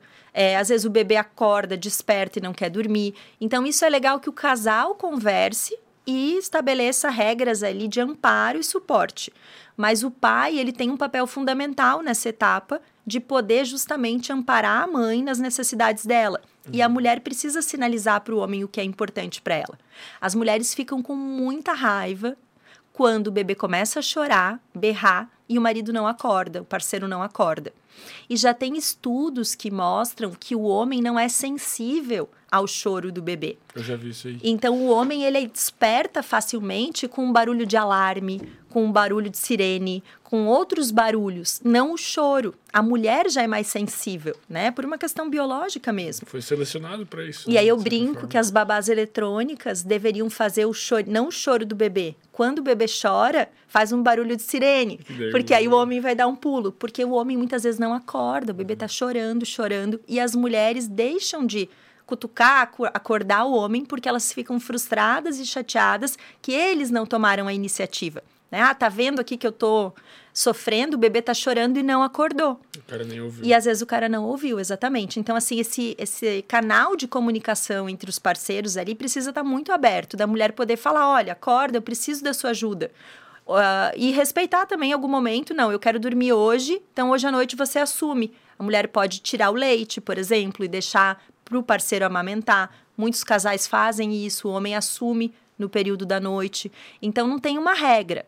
Mas é importante que exista uma comunicação, um diálogo muito franco entre o casal, para que eles consigam alinhar isso e fazer de um jeito que fique mais leve para todo mundo. Uhum. Não uma sobrecarga para a mãe e nem o pai não participando completamente disso. Antigamente, a gente tinha a figura de um pai que era é, provedor só, a ideia do provedor. Então, ele trabalhava fora o tempo todo, tinha pouco vínculo afetivo com os filhos. É, durante a semana, no máximo, jantava com as crianças. Final de semana saía, andava de bicicleta, passeava e ponto. Só que lá pelos anos 70, quando o homem começou a questionar até a questão da masculinidade, qual que é o papel dele, ele se deu conta de que o papel do pai tem uma riqueza muito maior do que isso porque o homem ele dá uh, autonomia para, ele vem para trazer autonomia para o filho. Essa coisa que eu comentei antes de que a criança tem uma conexão com a mãe ela, ela acredita que o mundo dela é a mãe nos primeiros meses de vida. E o pai entra nessa relação justamente para trazer ela para o mundo, para as outras experiências. Então, o pai desenvolve autonomia, estimula a autoconfiança, faz com que a criança se sinta é, preparada para enfrentar um mundo além daquele que ela e a mãe construíram até então. Então, o papel do pai é fundamental. E os pais, é, os homens dessa geração aí dos anos 70, eles começaram a perceber que eles não tiveram pais presentes e que na vida adulta eles estavam tendo vários prejuízos por isso. E aí quiseram fazer diferente. Então, essa foi uma motivação até para o homem engajar mais no papel de pai, uhum. ele poder se envolver mais. Hoje, os pais querem participar da vida dos filhos. Eles querem trocar fralda, eles querem participar dos partos, eles querem entender o que está acontecendo com a mulher, muito mais do que antes, que era algo assim: não, você vai lá, engravida, vive e vem com o bebê para cá e eu vou bancar a casa né? O uhum. homem não tinha essa responsabilidade afetiva que ele tem hoje. Então, poder incluir o homem nesse processo e ele também ter o interesse de participar, sem dúvida alguma, é muito importante. O que, que existe hoje de. Eu não sei a legislação, mas, por exemplo, tipo de licença maternidade, assim, como é que funciona? Porque eu fico só pensando que, cara, meu Deus, a pessoa é... tem que abrir mão e. A mulher tem uma licença maternidade é, de quatro a seis meses, né? Dependendo do regime que ela trabalha. É, e o homem tem dias, né? É, então, isso semana, por si só já mostra como a sociedade vê o papel do pai e o papel da mãe. É muito diferente. Tu acha o da mãe suficiente? O que, que, tu acha? Tu acha Nos justo? países nórdicos, que são exemplo, né? A gente tem uma. As mães se afastam do trabalho por pelo menos dois anos. Por quê? Já se sabe Caralho. que o, psiquicamente, o, o período até os dois anos do bebê é o período mais importante da vida porque todas as experiências que ele vai viver nessa etapa vão impactar em quem vai ser essa pessoa, né? De autossegurança, confiança. Então, o ideal seria que as mães ficassem muito mais próximas dos seus filhos. Mas aí a gente tem questões de políticas públicas e a gente tem também as questões das próprias mulheres porque nem toda mulher quer abrir mão da sua vida profissional e ficar só em função dos filhos, uhum. porque é um trabalho exaustivo, desgastante, demanda muito da mulher. Então, muitas mulheres têm o bebê, querem se dedicar, mas também querem continuar a ter é, a sua vida individual. Uhum. Então, é, isso de, de dedicação exclusiva, a gente sabe que é importante para o bebê, mas existem sim formas de driblar isso para que você tenha tempo de qualidade com seu filho. As crianças precisam de quantidade e qualidade de tempo, isso é inegável. Mas é muito importante que a gente consiga estar tá inteiro quando a gente está ali com os filhos. Então, deixar o celular de lado, poder se conectar, essa questão das expressões faciais que eu comentei antes. Uhum. É, e, o, e o pai, pela forma como até a legislação trata, é, é visto o papel do pai como algo opcional. Uhum. O da mãe é obrigatório a mãe tem o bebê, ela não tem a opção de sair. Ela não tem, ah, vou deixar ele ali e vou, vou passear. Hoje eu não volto para casa. Não tem essa opção. E o pai tem. Uhum. Então, isso é algo que gera nos relacionamentos, para os casais, um ressentimento na mulher bastante significativo. E essa é uma demanda bastante comum na clínica. A mulher se sente muito frustrada, desamparada, porque chegou o bebê, o homem naturalmente vê um ambiente em casa, muitas vezes aversivo. O que, que eu quero dizer com aversivo? A mulher que antes estava ali é, à disposição dele, curtindo momentos com ele, nem olha mais para ele, principalmente tá nos primeiros. Com o sono todo ferrado. Tá estressada, tá nervosa. Ele chega do trabalho, ela reclama que o dia foi um caos, e de fato foi muitas vezes, né? Uhum. E aí esse homem começa a focar mais no trabalho, arrumar mais trabalho, ou sai do trabalho e vai direto encontrar os amigos porque não aguenta mais voltar para casa.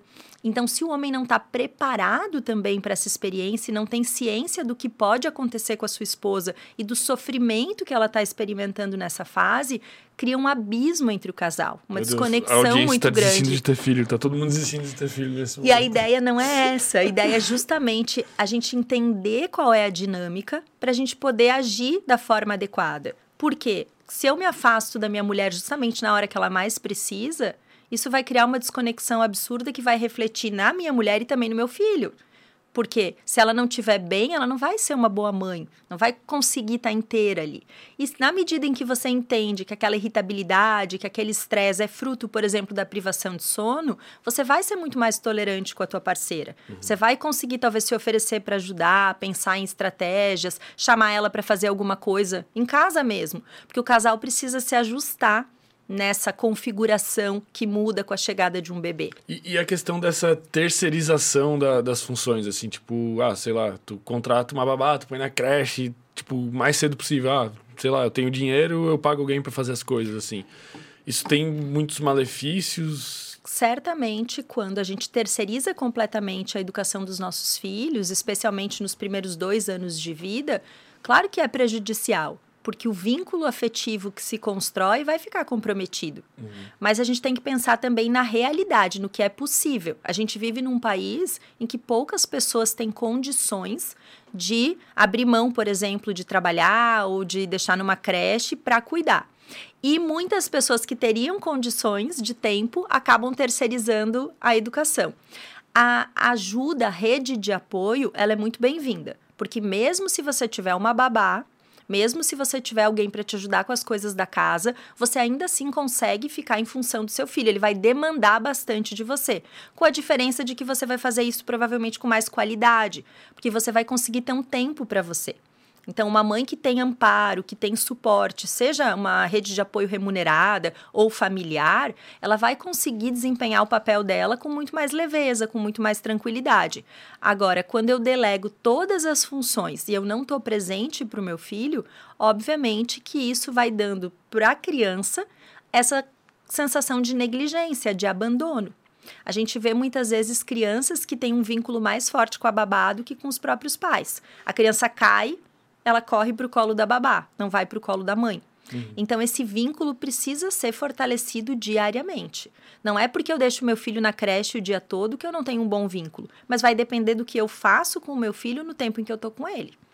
Então, a criança vai se apegando muito no cuidador em quem dá banho, em quem alimenta, em quem está ali à disposição dela. Uhum. Então, se eu trabalho o dia todo, eu preciso ter atividades que me aproximem do meu filho, que me conectem com ele. Então, estar inteira ali, brincar, dar atenção, dar colo, estar tá junto. Cada, claro que cada fase é uma demanda diferente. Mas é, não tenho vontade de ser mãe, não tenho vontade de ter filho, não tenha filhos. Eu acredito que é muito importante a gente ter essa clareza, porque a mulher ela se sente muito cobrada para desempenhar esse papel social uhum. e ela romantiza e fantasia o fato de que a maternidade é ser mãe é muito diferente de ter um filho. É, ser mãe, parir é uma coisa, né? Agora, cuidar, é, suprir as necessidades é muito diferente. Uhum. Então, é muito importante você entender qual é o seu papel de pai, qual é o seu papel de mãe e poder atender as necessidades do seu filho. Porque, inevitavelmente, nos primeiros anos de vida, as nossas necessidades vão ficar em segundo plano. Não significa que a gente precisa negligenciar as nossas, pelo contrário. Mas a gente precisa entender que aquela aquele serzinho que está ali é precisa de você para se desenvolver. Não tem outro caminho. Uhum. Então, é muito importante que os pais tenham consciência da responsabilidade afetiva também que eles têm com os filhos. E uma coisa que tu falou ali do, do, do feto dormindo e tal, assim, é, é, esse estímulo na, na, barriga, ele tem algum benefício, assim? Tipo, o pessoal diz, ah, coloca Conversar. uma música, conversa tal. Isso aí tem algum sim, fundamento? tem sim, é bem importante que a gente converse com a barriga, coloque músicas. A criança já, já ouve isso, né, na, na quando ela ainda está na, na vida uterina, e isso já vincula. Tanto que tem crianças que, ouvindo músicas que elas ouviam no período gestacional, elas se tranquilizam mais depois quando nascem, elas reconhecem a voz do pai e da mãe. Então, essa coisa que às vezes as pessoas dizem que é besteira, é, ah, tá falando com a barriga, não, é extremamente importante, já começa a construção do vínculo ali. Ela não chuta respondendo ao seu estímulo, como eu falei, mas ela se vincula sim, e é bem importante ter esse, essa conexão já desde a da barriga. Isso pode, inclusive, propiciar, sei lá, um, um desenvolvimento cognitivo melhor, alguma coisa assim, tipo o pessoal diz, tipo, ah, botar música clássica, botar alguma coisa assim, tipo... A conexão, de assim. o, o, desenvolvimento especificamente cognitivo e até da parte é, do afeto, né, das emoções das crianças, elas estão muito, elas perpassam muito pela comunicação que os pais têm nos primeiros anos de vida. Uhum. E o que, que acontece? Quando uma, uma mulher engravida, quando um casal sabe que vai ter um filho, eles não se preparam para educar. Ninguém estuda para educar, é muito raro que isso aconteça. A gente acredita, enquanto pai e mãe, que instintivamente a gente vai aprender a cuidar daquela criança, a educar, mas na verdade o que, que vem nessa hora? Vem as memórias das suas experiências enquanto filha e filho. E nem sempre é. foram legais. Uhum. E aí, por mais que você queira fazer diferente e você não aprovou, por exemplo, o vínculo que você teve com seu pai e a sua mãe e você quer fazer diferente, esse é o teu repertório. E aí, sem se perceber, você vai acabar reproduzindo com o seu filho aquilo que fizeram com você. Então, quanto ao nascimento de um bebê, a oportunidade de ser pai e mãe, também é uma oportunidade da gente, adulto, ressignificar a nossa própria história. Porque o autoconhecimento vai permitir que a gente revisite a nossa história de vida através da chegada dos nossos filhos e até pela neuroplasticidade a gente consiga reescrever um pouco isso, né, através de novas experiências para poder fazer diferente com os nossos filhos, para poder estar tá atento. Como eu comentei antes, a comunicação não verbal, ela é muito importante. É, quando um bebezinho chora e a mãe vai até lá para atender ele, para cuidar, para acolher, o cérebro dele faz uma. Ele é, pareia esse estímulo, então ele associa a imagem da mãe a um calmante.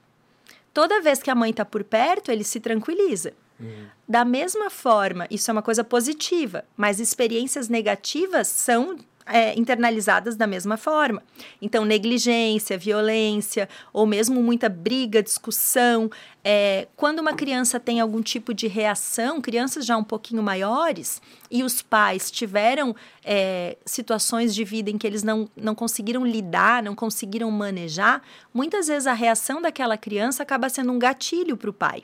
E ele reage não à criança em si, mas a tudo aquilo que ele já viveu e que naquela experiência ali vem à tona. Uhum. E aí ele é reativo, grita, briga. Não é com a criança, é com a própria história dele de vida. Então é muito importante que, enquanto pai e mãe, a gente também tenha responsabilidade emocional com a nossa própria história, cuide das nossas dores, das vivências que a gente teve, para que a gente consiga ser com os nossos filhos mais assertivos e mais funcionais enquanto educadores, cuidadores. E, e nesse sentido de é, proporcionar uma boa, uma boa educação para a criança e tal. É, a, a, questão, por exemplo, da punição física, tipo, de dar uma palmada, não dar assim. O que que tu, como psicóloga e como especialista em maternidade, tu pensa em relação a isso? Não é nem o que eu penso, né? O que a ciência diz e já comprovou que a punição, de forma alguma, ela é benéfica para uma criança. A criança pode até é, obedecer a partir da, da punição. Uhum. Mas, na verdade, isso vai gerar um prejuízo muito maior no desenvolvimento dela, especialmente em relação às emoções. É, a criança entende, de alguma forma, que aquilo que ela pensa e sente não tem valor algum. Uhum. Então, quando a gente fala nessa forma de, de comunicação e de relacionamento, que seria uma parentalidade consciente, positiva, a gente fala em impor limites, mas com gentileza, com amorosidade, com respeito, em que a criança se sinta respeitada e valorizada. Significa deixar a criança fazer o que ela quer? Não, de forma alguma. O limite é importante, inclusive, é uma forma da criança se sentir cuidada. A criança muitas vezes está ali o tempo todo fazendo coisas, querendo chamar a atenção dos pais, justamente para receber limite. Porque o limite é uma forma de dizer: eu tô aqui, eu tô olhando para você, eu tô te vendo. Uhum. E quando um pai deixa o filho fazer as coisas de qualquer jeito, é, ele se sente de fato abandonado, negligenciado. Agora, bater, punir, castigar, isso não vai, não vai ser efetivo para a criança. Então, é bem importante que a gente primeiro aprenda a regular nossas emoções é, individualmente, enquanto pai e mãe, para que a gente consiga ajudar os nossos filhos a regularem as emoções. Porque nós que, com o exemplo, com a forma como a gente lida com as nossas questões, a gente ensina os nossos filhos a lidarem com as deles. Tu pode dar um exemplo de uma situação, tipo, em que uma criança está sendo mal educada, assim, e, e, qual seria um, um approach correto, assim? Tipo, qual claro seria o diálogo? Isso vai depender de, da idade de cada criança, né? Sim. Mas o diálogo é sempre o caminho. E aí a gente precisa conversar com essa criança de uma, numa linguagem que ela seja capaz de compreender de acordo com a idade dela. Mas eu, eu vejo muito, tipo, falarem, tipo, de... Tipo, ao invés de tu dizer não, tu desviar a atenção. Eu não sei, esse é, tipo de dizer o que assim. pode ser feito. Né? Ao invés de proibir, dizer assim, ah, você não pode mexer nisso. Convidar a criança para usar outra coisa ou fazer outra atividade. Uhum. Então, se tem lá, a criança está mexendo numa tomada, colocando o dedo na tomada, por exemplo, que é uma coisa bem clássica. E aí os pais se apavoram. Muitas vezes o pai fica tão nervoso com a possibilidade da criança tomar um choque, imaginar que aquilo ali gera tanta desregulação emocional para ele que ele vai lá e dá um tapa na mão da criança, mas não pelo que a criança está fazendo, pelo desconforto que ele sentiu em imaginar o filho tomando um choque ou se machucando. Uhum. Então, quando você entende que primeiro você precisa olhar para o teu desconforto, para depois ir educar a criança, facilita muito o processo. E aí você chama o seu filho e fala: "Filho, vamos brincar com isso aqui?" e oferece uma outra coisa mais interessante.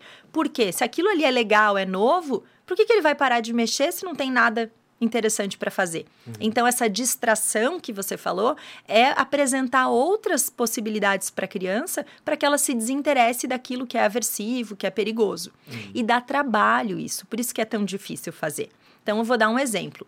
É, meu filho não quer tomar banho. Ah, não, não vou tomar banho. Vamos tomar banho. E aí começa a chorar, se jogar no chão.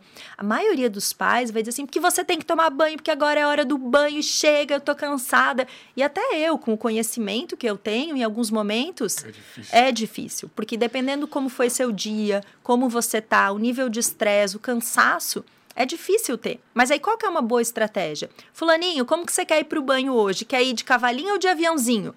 Você não está perguntando para a criança se ela quer tomar banho. Você está dando algo interessante. Ah, eu quero ir de aviãozinho. Aí você carrega a criança como um aviãozinho para o chuveiro. Ele vai e nem lembra que ele não queria tomar banho. Só que não é todo dia que o pai e a mãe têm condições de fazer dessa forma mais lúdica, mais criativa. Uhum. Mas toda vez que a gente consegue ir por esse caminho, é muito mais efetivo. Então a criança, ela se mobiliza pela brincadeira. O universo dela é lúdico, é de brincadeira. E aí você querer impor para ela que tem que tomar banho, que tem que escovar o dente, porque vai dar uma cárie. Ela nem sabe o que, é cárie, ela nem sabe o que, é aquilo ali. Então, uhum. poder trazer sempre para o universo da criança algo que ela consiga compreender, que faça parte do mundo dela e que ela consiga engajar com mais facilidade. Porque quando você fica ali querendo na, no autoritarismo, né, que a, a, maioria da minha geração, pelo menos, foi educada com essa estratégia, assim, mais autoritária. Ou assim, minha casa, minhas regras, aqui eu mando. E, e, tem até muito mito em torno disso, e às vezes muita informação desencontrada de que essa educação mais consciente, mais positiva, é muito permissiva. Como assim? Que ah, pode sim, tudo, entendi. que é algo. E na verdade não é. A ideia é dar limites, obviamente, mas com respeito, uhum. em que a criança se sinta respeitada. Porque qual que é a utilidade de você criar uma criança, o quão útil vai ser na vida dela, em que ela, por medo, obedeça tudo o que você está pedindo. Quando ela chegar lá na, na vida, no mundo lá fora, ela provavelmente vai acreditar que ela só vai conseguir as coisas se ela se submeter ao que as pessoas querem que ela faça.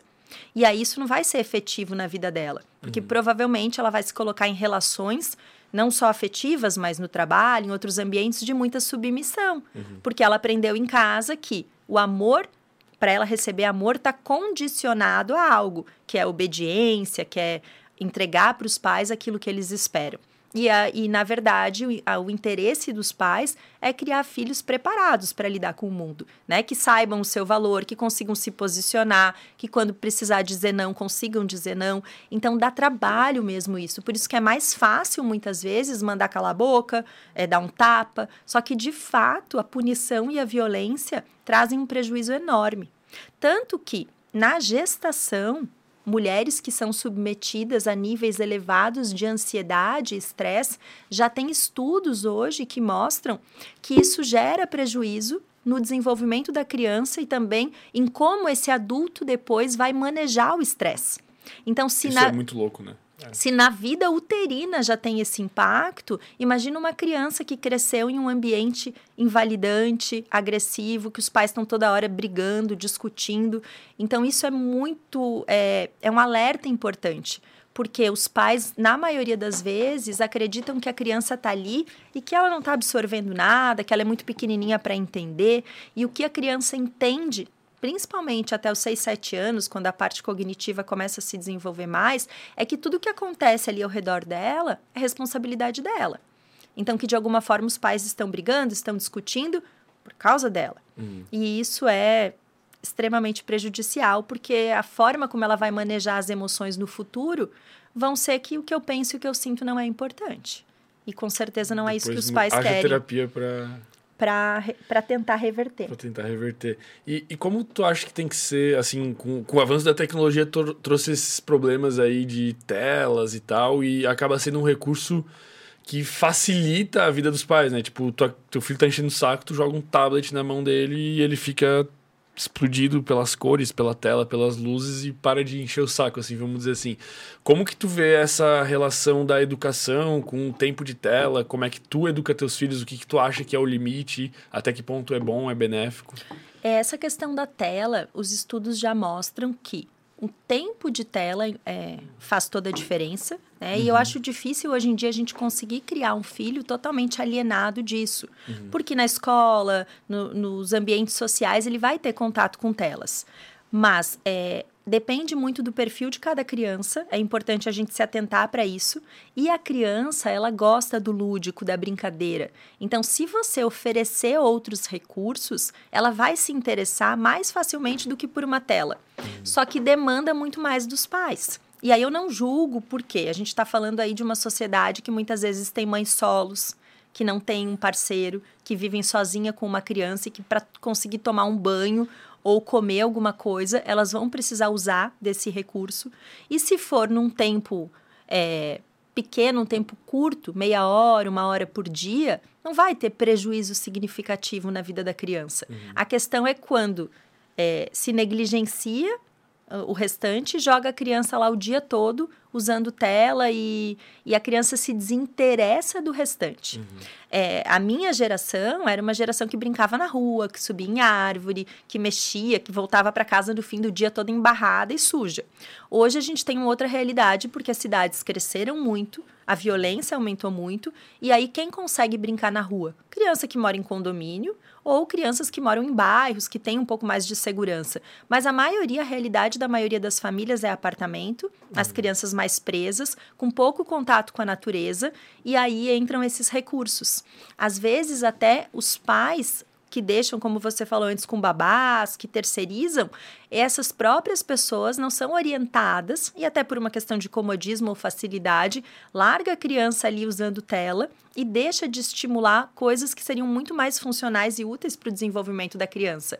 Massinha, desenho, montagem, é, brincar, né? Coisa de criança Caça mesmo. tesouro coisas que estimulem a criatividade, porque já se sabe que o que a criança vê na tela, ela não consegue transpor para a vida dela. Uhum. Então aquele aprendizado, ah, é muito bom que a criança veja que ela vai aprender. Ela não aprende, ela aprende justamente quando ela está fazendo, quando ela está construindo, quando ela está brincando. Uhum. Então a tela é, é, uma realidade, a gente não tem como lidar hoje sem isso, faz parte da nossa vida e conforme a criança for crescendo, inevitavelmente ela vai ter contato com isso e até é importante em alguns momentos, vida profissional, acadêmica dela, para estudar, né?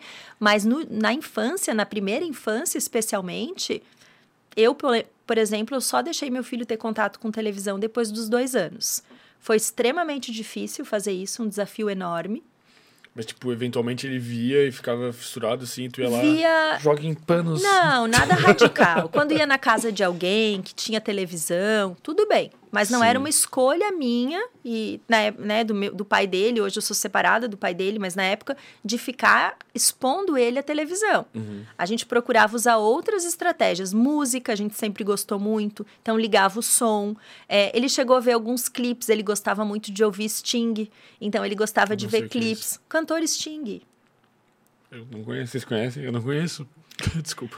Bom, desculpa, é, não é porque é da minha época, ah, é, mas, assim, ele é, uma, é do The Police, o, ah, tá. o, uhum. o, vocalista. vocalista uhum. Isso. E ele adorava ouvir. Então a gente sempre colocou muita música para ele. Ele gostava mais de música de adulto do que música de criança. Uhum. Mas tela, não. Agora, hoje, por exemplo, quando ele vai ao cinema, ele fica fissurado. Ele é encantado por ele tá essas tá coisas. Anos? Três anos e oito meses.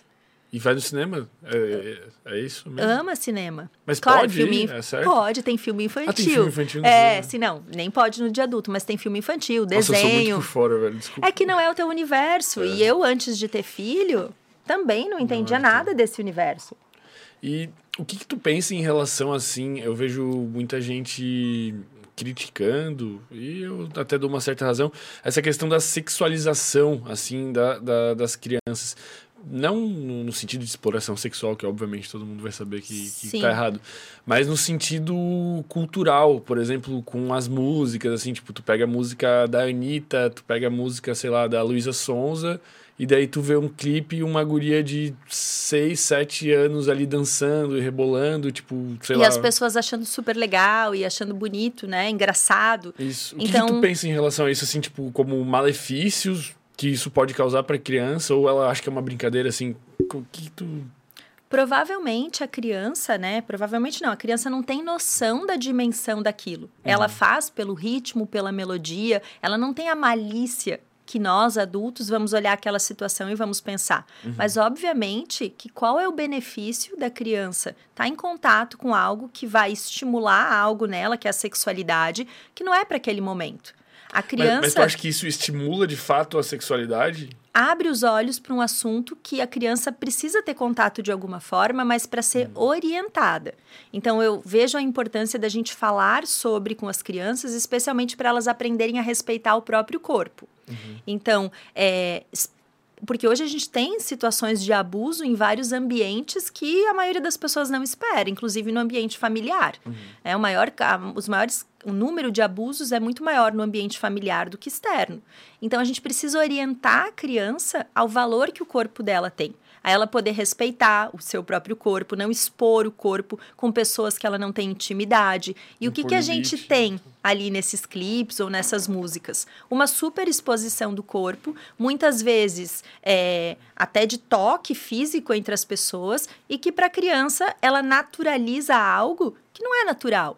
Porque se alguém vier encostar no corpo dela, ela precisa saber que se não for a mamãe, o papai ou quem cuida dela, ela precisa ter esse limite e, e impor isso para as pessoas.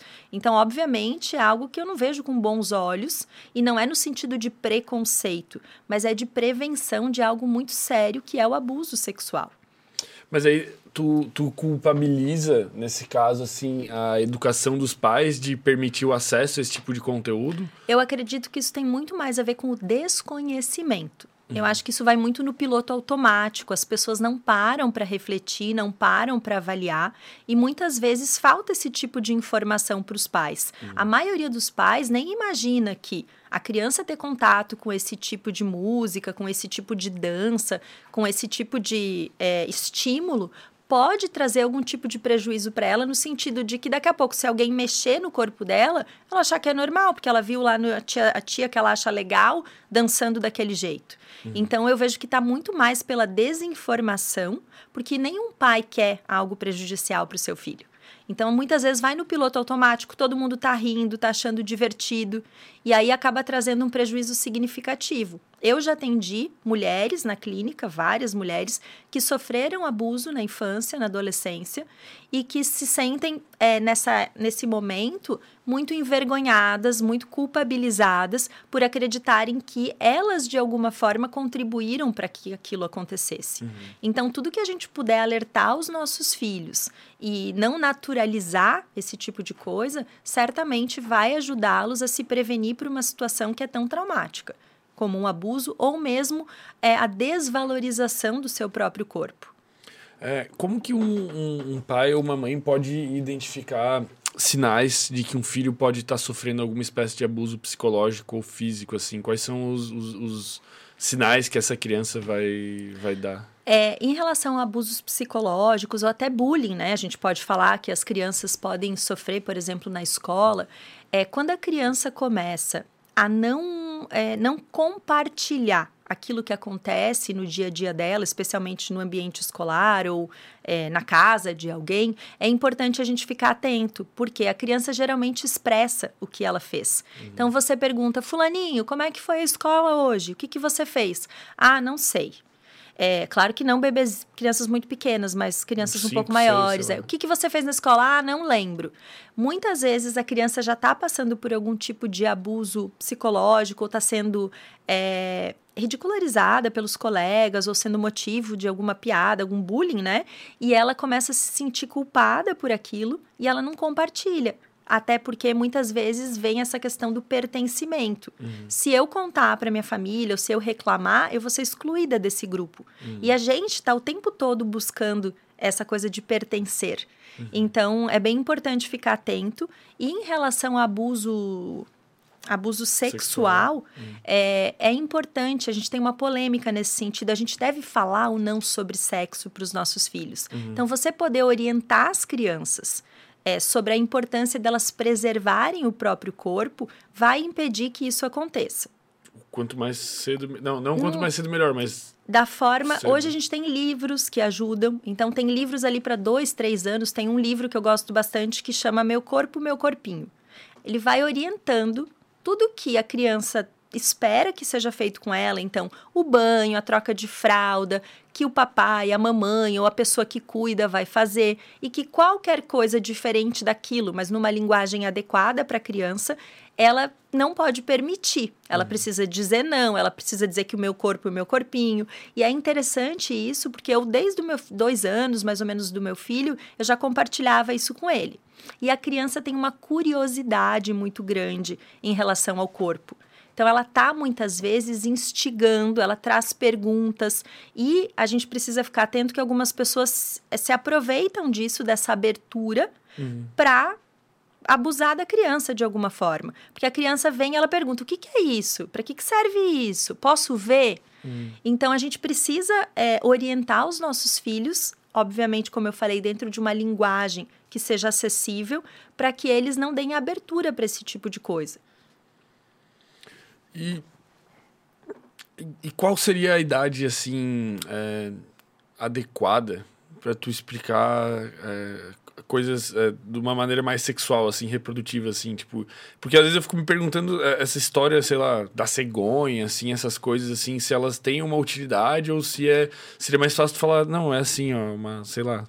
É, é, As... Tu entende? A educação sexual é Sim. é uma questão complicada, né? É uma barreira e a gente tem aí até brigas, né? Da, do, se fala isso na escola, se não fala, se os Sim. pais orientam ou não orientam. É que não falar sobre o assunto não vai impedir que aconteça, por exemplo, uma situação de abuso, ou principalmente, as pessoas acreditam que falar em sexo desperta na criança um, um desejo, um universo para esse, é, esse mundo muito antes da hora. Uhum. Essa ideia da cegonha é justamente uma forma lúdica de falar para uma criança muito pequenininha, que ainda não vai entender.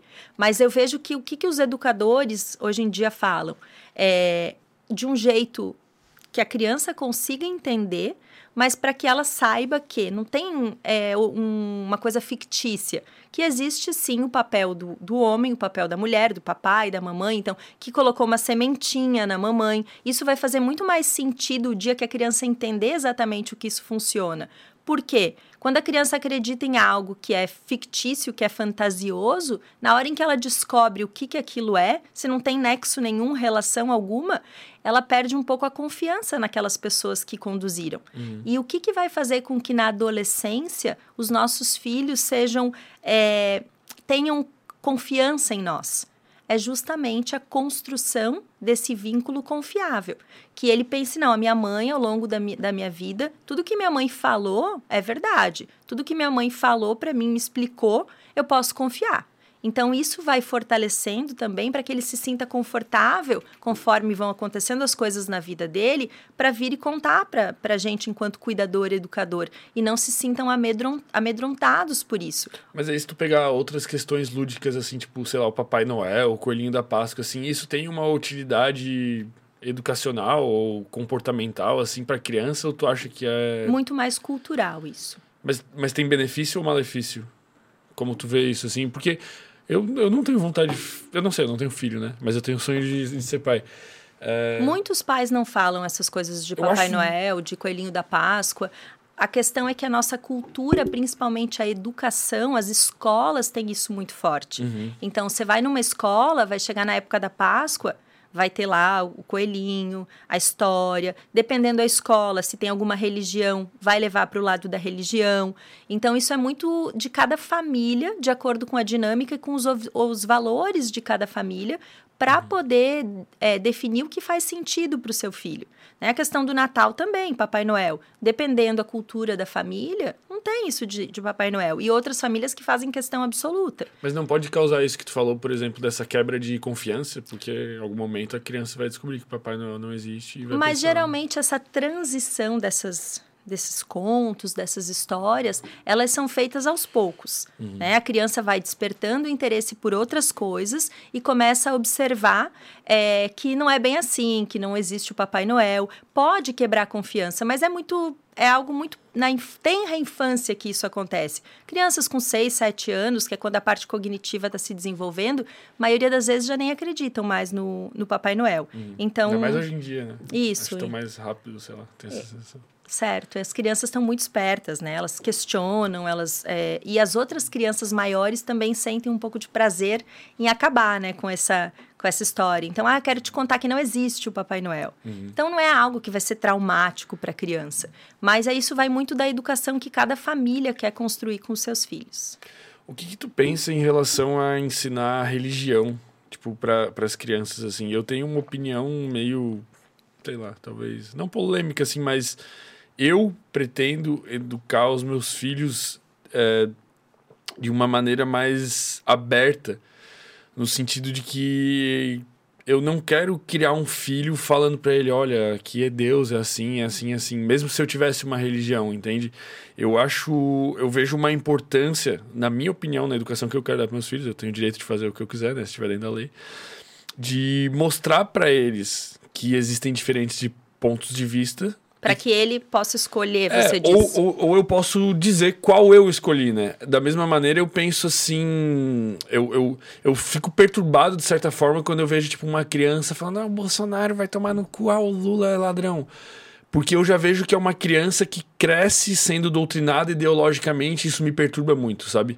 Mesmo que eu tenha uma ideologia política ou religiosa, eu quero educar meu filho de maneira a mostrar todos os lados para ele, o jeito que eu quero educar, e falar: olha, eu escolhi isso porque os meus valores são assim, porque eu acredito nisso, porque eu vou dar a minha opinião para ele e mostrar que existem pessoas com outras opiniões. Eu acho que isso gera respeito e isso, de certa forma, faz a criança pensar fora da caixa, assim, e crescer. E acho que ela vai se traumatizar menos, talvez, com o mundo. E a tua pergunta já traz a resposta, né? Você é. disse assim, eu quero educar os meus filhos de acordo com os meus valores. Uhum. E isso que é muito forte nas famílias. Tem famílias que têm valores religiosos, por exemplo, como um dos valores fundamentais. A família cresceu nessa cultura, para ela é fundamental a religião, a relação já se construiu assim, o casamento. Pô, mas isso... eu acho isso errado, velho. Não, e eu entendo e respeito, mas eu acredito muito que a gente precisa, né? As famílias precisam ter justamente essa liberdade que você quer ter com o teu filho para fazer da forma que elas acreditam com os filhos delas. Mas e... a liberdade dela tá meio que restringindo a liberdade da criança. Vai condicionar de alguma forma a criança a enxergar o mundo através dos olhos dos pais, que isso é inevitável. Depois de um tempo, na adolescência, na, na, na, juventude, muitas vezes o que acontece é que os filhos se revoltam de alguma forma uhum. quando eles começam a perceber que existem outras opções, que não é só aquele caminho que o pai e a mãe mostraram. Então, tem sim esse risco, como você disse. O filho cresce num ambiente e descobre depois que a realidade pode ser muito diferente. Uhum. Mas o, o, natural e esperado é que as famílias eduquem os seus filhos de acordo com os valores que são importantes para elas. E muitas vezes um casal muda os seus valores e a forma de enxergar o mundo depois que tem um filho. Uhum. Isso pode acontecer porque a experiência da maternidade e da paternidade faz a gente repensar muitas coisas nas nossas vidas. Como eu comentei antes com você, quando a gente é, se torna pai ou mãe, vem aí um, um repertório das vivências e das experiências que a gente teve ao longo da nossa vida. E uhum. pode acabar sendo uma oportunidade da gente repensar aquilo que a gente acreditava que era importante, os nossos valores, e olhar para a educação dos nossos filhos de outra forma. Então, é, não que você vai mudar de opinião, não é isso que eu, que eu quis Entendi, dizer, é. mas de que as pessoas acabam usando essa experiência, fazendo dessa experiência da, da maternidade e da paternidade, uma forma, às vezes, de reescrever a sua própria trajetória. Uhum. E aí muitas coisas que elas viram que não funcionaram na história de vida delas, elas querem fazer diferente. E não necessariamente vai ser bom para o filho. Uhum. Muitas vezes você teve um, uma criação que não foi legal para você e você acredita que o seu filho vai ser muito mais feliz se ele tiver uma criação totalmente diferente. E nem sempre é verdade, uhum. porque as nossas necessidades enquanto ser humano são muito peculiares. Tanto que, às vezes, numa mesma família, dois, três filhos, cada um é de um jeito. Cada um tem uma personalidade, cada um gosta de alguma coisa e foram criados, né? Como as pessoas sempre falam, mas eu criei meus filhos iguais, todos com as mesmas coisas. E isso talvez já é um equívoco porque nós não Eles precisamos não das mesmas coisas. Uhum. Né? Nós somos diferentes, as nossas subjetivi a nossa subjetividade é uma realidade.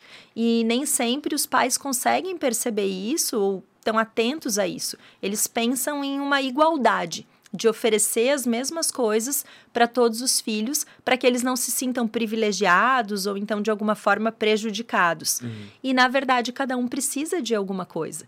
Então educar, sem dúvida alguma, é uma arte, um é uma grande dificuldade. Tu vê, tu vê algum problema nesse, nesse modelo de educação que eu penso?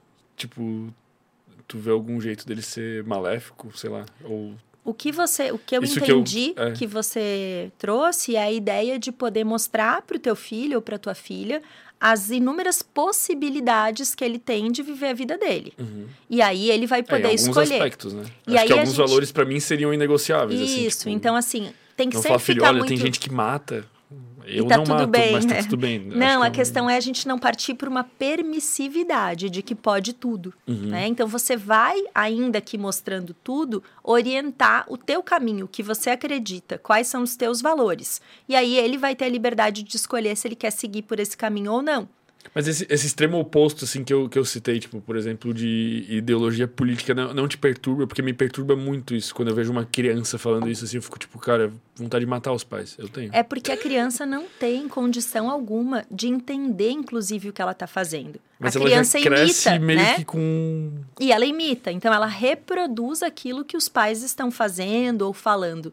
Muitas vezes nutrindo até algum tipo de ódio, né? De raiva por uma coisa ou por outra. Uhum. Especialmente quando a gente está falando de religião e de política, que Uhum. são duas coisas que mexem muito com, com as pessoas. E a gente também está vivendo um momento assim que é um momento diferente, eu acredito, aqui no Brasil, porque você trouxe essa questão política. Eu não me recordo, em 40 anos, assim, de uma eleição tão polarizada. Né? Então, a Uhum. gente teve a oportunidade de ver isso de uma forma muito clara. Ao mesmo tempo, é interessante porque engajou muito mais as pessoas, ainda que talvez de uma forma disfuncional, com a realidade política do país. Porque Concordo 100%. eu lembro que alguns anos atrás, muitas vezes as pessoas não sabiam nem quem era o candidato. Uhum. Elas se programavam para viajar no período eleitoral, para nem votar, para curtir outras coisas. Pô, a galera sabe até lei agora, sabe tudo. Isso, então isso é muito legal, porque aí as pessoas se engajam e têm esse senso de responsabilidade com o país e com a situação também que a gente vive. Então isso eu acho que pode ser legal para as crianças nesse sentido, mas não uma doutrinação ou mesmo uma imposição, como se só existisse algo 100% bom ou 100% ruim. E até fazendo um paralelo com a experiência da maternidade. Muitas pessoas se incomodam muitas vezes quando eu trago esses desafios da maternidade, porque basicamente o meu perfil no Instagram é chamar atenção para essas coisas, para os desafios. Como eu te falei no início, as pessoas não, não são julgadas e criticadas pelo, pelo, pela leveza, mas sim pela dificuldade. E aí, quando eu trago um, um desafio ou um lado mais sombrio da maternidade, muitas pessoas criticam. Ah, não é só isso a maternidade, ou você está colocando um peso em algo que é muito bom, uma experiência que é fantástica. E é justamente essa polaridade. A coisa não é 100% boa e nem 100% ruim. Sim. E tu tem, que estar ali para ajudar quem tá tendo uma. Então as pessoas olham muito esse, elas costumam ter essa distorção cognitiva, essa forma distorcida de enxergar a realidade do tudo ou nada, né? A- que é que é ou 100% ou 0%. E nada na vida é assim. Mesmo aí a gente está falando da política. Cada um vai ter as suas convicções, os seus valores, mas a gente consegue enxergar coisas ruins e boas em todos os cenários. Vai depender muito da nossa forma de enxergar a realidade. Então, a experiência da maternidade também tem isso. Tem coisas maravilhosas, sem dúvida alguma. É, eu era uma pessoa que eu não queria ter filhos. Eu demorei para me encorajar a ter filhos. Eu tinha muito medo, eu achava que não ia dar conta, não queria abrir mão da minha liberdade, né? Porque você muda muito. Mas é, quando eu decidi ser mãe e quando vivendo essa experiência da maternidade, a gente descobre uma infinidade de possibilidades dentro da experiência de ser mãe. E com certeza tem o lado desafiador e tem o lado maravilhoso. É sem dúvida alguma uma das experiências mais transformadoras da vida, tanto da mulher quanto do homem, quando ambos se dispõem a viver na inteireza, né? acolhem tanto o lado difícil quanto o lado mais é, alegre de realização. Mas não, isso não significa que em algum momento não vai ser difícil ou não vai ser desafiador. Pô, deve ser muito bom ser filho de uma psicóloga, velho.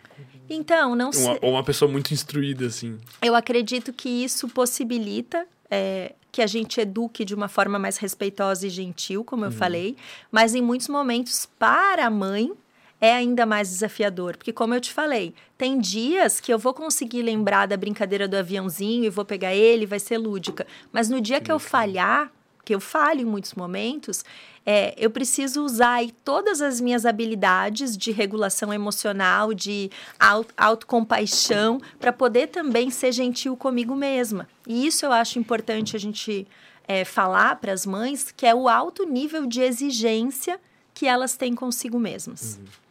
É, o quanto a mulher se cobra para ser essa mãe perfeita, essa mãe idealizada. E da mesma forma que os nossos filhos não vão ser o bebê idealizado, porque quando o bebê nasce você entra em contato com uma outra realidade, nós também vamos nos transformando nesse processo.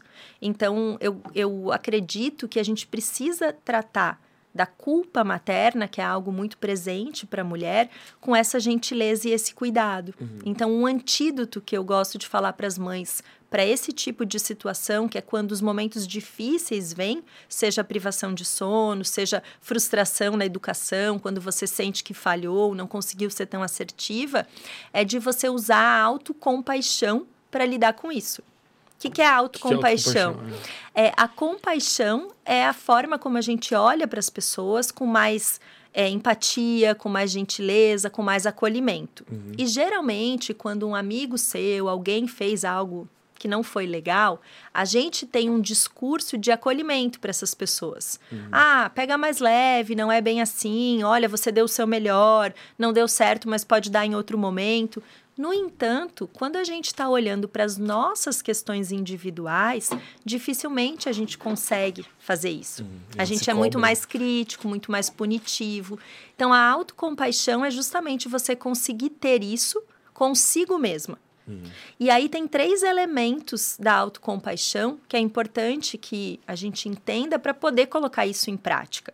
Primeiro deles é a autobondade. Uhum. Você poder é, ser bondosa, gentil com você, entender que você está dando o seu melhor, que se você falhou, tá tudo bem, você vai poder fazer de novo, fazer outras vezes, e que naquela falha ou naquele erro você também consegue crescer, consegue evoluir, consegue aprender algo. O segundo elemento é a humanidade compartilhada. É a gente entender que aquele mesmo problema, aquela mesma dor, aquele sofrimento que você está tendo, outras pessoas já tiveram em algum momento ou estão passando por aquilo e já conseguiram superar, inclusive, aquilo. Então, quando a gente entende que aquilo que eu vivo, outras pessoas também viveram, traz um certo conforto para a gente. Uhum. Então, a gente consegue atravessar aquilo de uma forma mais leve. E isso é muito legal na maternidade, porque quando a mulher consegue conversar com pares, com outras mães que estão vivendo os mesmos desafios, ela se sente muito mais aliviada. Porque tu ela... tem uns grupos assim? Eu já, já fiz alguns grupos de mães e é muito legal essa troca que existe entre elas e vem sempre esse feedback. Eu achava que era só comigo, eu me senti uma péssima mãe ou uma péssima mulher por não estar tá dando conta, né? Essa ideia do dar conta é algo muito pesado.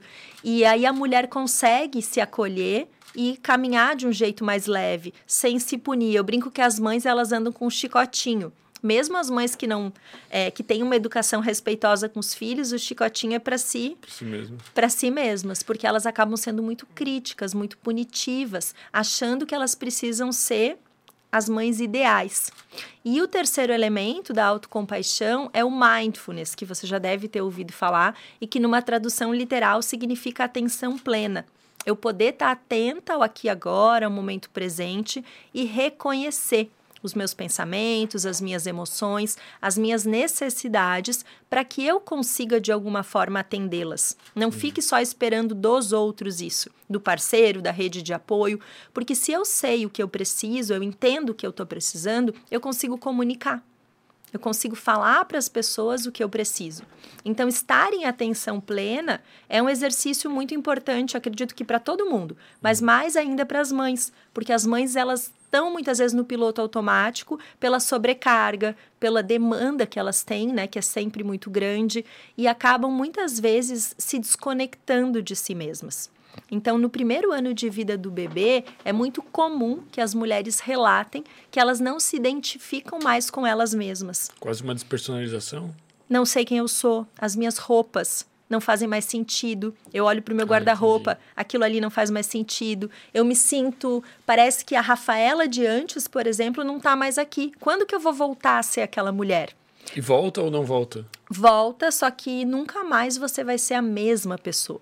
Mas você pode ser até muito, se sentir muito mais segura e empoderada, né? Eu não gosto muito dessa palavra empoderamento, mas eu acho que na maternidade ela é válida, porque você tem a oportunidade de se apropriar de quem você verdadeiramente é. Uhum. Então, quando uma mulher passa, por exemplo, por uma experiência como o parto, né? Ter um parto natural, uhum. em que ela tá ali 15, 16 horas sentindo dores para trazer um filho para o mundo, ela consegue perceber uma força que ela tem que ela jamais imaginou. Então, a experiência da maternidade ela é muito impactante nesse sentido. Tu, tu acha importante ser natural? Tipo assim, se possível? O mais importante é que a mulher respeite o que ela quer, o que ela deseja. O que eu sou contra, e a gente já sabe o prejuízo que isso traz, inclusive para as crianças, é aquela coisa que existiu por muito tempo de uma cesárea agendada de acordo com a conveniência da mãe e do médico. Uhum. Ah, e o meu marido faz aniversário no dia tal, eu quero que meu filho nasça no mesmo dia. É. E às vezes o tempo de maturação do bebê não aconteceu ainda de forma suficiente. Então a cesárea ela é muito bem-vinda, especialmente se for respeitado. O bebê já deu os sinais que ele está pronto para nascer, e aí a mulher faz uma cesárea porque ela não se sente segura, muitas vezes, não quer passar uhum. pelo parto natural. Mas tu vê uma importância nesse parto natural, assim, nessa, nessa questão que tu estava trazendo até É uma de... experiência muito rica para a mulher. Mas muitas mulheres têm muito medo das, do parto natural. E eu acredito que tem muito a ver com a falta de informação. Quando uma mulher decide ter um filho através do parto vaginal natural, é fundamental que ela se prepare para essa experiência.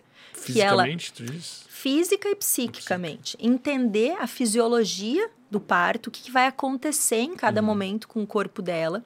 Ter suporte, ter um médico que apoie isso, é, que dê amparo. Ter um parceiro que esteja disposto, porque vão ser horas e horas ali em que a mulher vai estar submetida a dores muito fortes, mas também um momento em que ela se conecta com ela mesma, porque é, naquelas horas intermináveis ali do parto, você descobre coisas em você, habilidades, recursos, forças, que dificilmente você vai ter oportunidade de ter em outro momento. No entanto, se isso é aversivo para a mulher, se a mulher não quer ter esse parto, qual a vantagem de expor ela com medo, insegura, muitas vezes é, sem estrutura para isso, uhum. para ter um parto natural, para simplesmente dizer que foi natural? O benefício é justamente essa conexão o vínculo. Claro que, biologicamente falando, o corpo responde de uma forma muito melhor ao parto natural, por quê? é como se o corpo recebesse o aviso de que tá tudo pronto, o bebê nasceu, a produção de leite já é quase que automática, diferente de uma cesárea, que você teve uma, uma anestesia, às vezes demora, a mulher fica muito mais limitada para cuidar do bebê na cesárea, porque ela tem pontos, ela precisa ficar é, deitada. No meu caso, eu optei por ter o parto natural. Uhum. E antes, quando eu dizia ele que eu não queria ter filhos, eu pensava assim: se eu engravidar, eu quero uma cesárea, eu não quero nem ver nascer. Porque eu tinha muito medo daquela experiência e desconhecimento. Uhum. Quando eu engravidei, eu fui estudar, tentar entender como funcionava isso. E aí um mundo de possibilidades se abriu. E é bem comum que a mulher que vá procurar informação, que vá conhecer melhor esse funcionamento, ela se encante por esse processo e use isso como uma oportunidade também de crescimento, de amadurecimento. Então, é, sem dúvida alguma, não é uma experiência simples, não é uma experiência fácil, é mais confortável ter o parto é, cesárea e eu respeito muito a mulher que opta por isso. É, a gente, no processo terapêutico, quando eu atendo uma gestante, a gente sempre vai olhar para isso e para o significado que isso tem na vida da mãe. Quais são as vantagens, quais são as desvantagens de ter um parto natural ou de uhum. ter uma cesárea? Como a mulher enxerga essa, essa situação e essa realidade, o que valor que isso tem para ela, para a família dela, para que ela se sinta segura, porque isso é o mais importante, para que a mulher se sinta segura. E, bem, na verdade, quem escolhe a via de nascimento é muito mais o bebê do que a mãe, porque você pode planejar ter um parto natural e, no decorrer da gestação, o bebê não está em condições para esse parto não está encaixado, ter algum risco. E a cesárea ela veio justamente para isso, para trazer segurança para a mãe e para o bebê. Uhum. Então, é, é, é, fundamental que o profissional que está acompanhando, o obstetra que está acompanhando essa mãe, é, fale para ela das possibilidades. Mas o que a gente vê muitas vezes são profissionais que não estão dispostos a atender uma mulher é, nesse formato, porque um parto natural vai durar horas, uhum. não sabe quando vai acontecer, pode acontecer a qualquer momento e muitas vezes o médico não está disposto. Inclusive, tem vários obstetras que não fazem parto natural, que atendem só cesárea, e isso muitas vezes tira a oportunidade da mulher de poder viver essa experiência, uhum. né, por uma falta de conhecimento. Então, quando a mulher engravida, tem inclusive uma série na Netflix, são três documentários que chama O Renascimento do Parto. E é bem legal que uma mulher gestante assista aquela, aquele documentário, até para poder avaliar se aquilo ali faz parte ou não da realidade dela. Como é que é essa série? É justamente mostrando os benefícios do parto natural, os, os problemas que a gente tem, especialmente na nossa rede pública, de é, violência obstetrícia nessas situações, porque às vezes a mulher é largada lá no hospital, sem amparo, sem suporte. Então, quando eu tive o meu parto, eu sei que eu sou uma pessoa privilegiada, eu tive acompanhamento de uma doula, uma médica que estava disponível, que eu conversei antes. Doula é tipo uma parteira? Isso, é como tá. se fosse uma parteira, mas ela vem para te ajudar e te amparar com os, principalmente com as questões físicas. Ah, então ela vai te orientar, a melhor posição para o bebê nascer, as dores, ela vai ter ferramentas, massagens, coisas que ela pode te ajudar a suportar aquela dor. Então faz toda a diferença. Agora eu sei que não é a realidade da maioria das mulheres. Então, muitas vezes é fácil falar para uma mulher tenha um parto natural, porque isso vai ser transformador para você. E aí ela está lá num hospital do, de, é, da rede pública, sem suporte algum, muitas vezes com profissionais que estão ali criticando a postura dela, aguenta, fica aí, é assim mesmo. E isso é extremamente traumático para a mulher. E, e é, são fatores que podem, inclusive, contribuir para um caso depois de um adoecimento. Não é causalidade, tem uma correlação, uhum. né? É, quando a gente fala nesse adoecimento do pós-parto, é, sempre a gente vai ter que considerar fatores genéticos, ambientais, sociais, são vários aspectos. É como se fosse um bolo. A gente uhum. precisa de vários ingredientes para que aquilo ali dê certo. E no caso do transtorno, para que o transtorno aconteça, se configure. Né? A gente tem, é, basicamente, os transtornos mentais característicos desse período do pós-parto é, é a depressão pós-parto e a psicose puerperal. O que, que, é? Depressão pós-parto, acho que eu sei o que, que é pelo nome. Isso. É, a gente tem primeiro no, logo após o parto, a partir do segundo, terceiro dia do parto, a gente tem um, um. Não é um diagnóstico, mas é chamado de disforia puerperal ou baby blues. É um período em que há uma instabilidade emocional muito fruto dos hormônios, né, dessa oscilação que eu comentei antes, uhum. das mudanças que a mulher sofre, tanto no corpo quanto na realidade dela, ou mesmo na, nos fatores emocionais, em que a mulher chora com frequência, é, tem uma tristeza, um desânimo, uma irritabilidade, e que é natural que isso aconteça. Uhum. Então, baby blues entre 50% e 85% das mulheres têm baby blues. Caralho. É muita, né, muita coisa. É o padrão. E aí, o que, que acontece com a mulher nessas horas? Ela vem da maternidade acreditando que vai ser, uhul, maravilhoso, eu estou muito feliz, e começa a ter esses sintomas. Se ela não tem é, o conhecimento de que isso é natural e que atinge basicamente todas as mulheres, o sofrimento vai ser ainda maior porque ela vai se sentir muito mal. Então eu me recordo que quando eu vim da maternidade com meu filho, no segundo dia eu comentei com a minha mãe assim: como que pode alguém ter coragem de fazer algo contra um bebezinho desse? Né? A gente tem até uma atenuante criminal, que é o estado puerperal, é, que quando uma mulher mata o seu filho, né, logo após o parto, ela tem essa atenuante por essa questão biológica mesmo. Caralho, não sabia? Sim, isso está previsto no Código Penal chamado estado puerperal. O puerpério é esse período aproximado de seis semanas após o parto. A doutrina e até os manuais diagnósticos não chegam num número exato, mas em torno de 45 dias, em que a mulher está passando por todas essas oscilações e transformações. Então, o puerpério é realmente um período bem crítico, bem cuidadoso para a mulher. Então, primeiro vem esse baby blues que eu comentei, a disforia puerperal, que dura aí no máximo duas semanas. Uhum. Passado esse tempo de duas semanas, a mulher continua a ter esses sintomas, é, alteração significativa do sono ou do apetite, é, perda de prazer com atividades que antes eram prazerosas, muito parecido com uma depressão, pensamentos às vezes obsessivos com o bebê sensação de insuficiência, de que não está sendo uma boa mãe, que não vai dar conta, afastamento social, uma, um distanciamento do parceiro, da família. Se isso persiste, a gente precisa ligar esse alerta para depressão pós-parto. Uhum. Depressão pós-parto ela comete aproximadamente 25% das mulheres. é muito também. É muita coisa. E ainda assim, a gente pode ter. Uh, ser um aspecto subdiagnosticado porque nem todas as mulheres se sentem confortáveis para falar sobre isso. Muitas se sentem envergonhadas, culpadas e não procuram tratamento. Na verdade, eu acho que todos os problemas da gravidez a mulher vai passar por esse subdiagnóstico porque ela sente uma culpa e não pode ter problema, né? Muitas vezes a mulher não fala, né? Ela tem receio de falar porque vai ser julgada, vai ser criticada.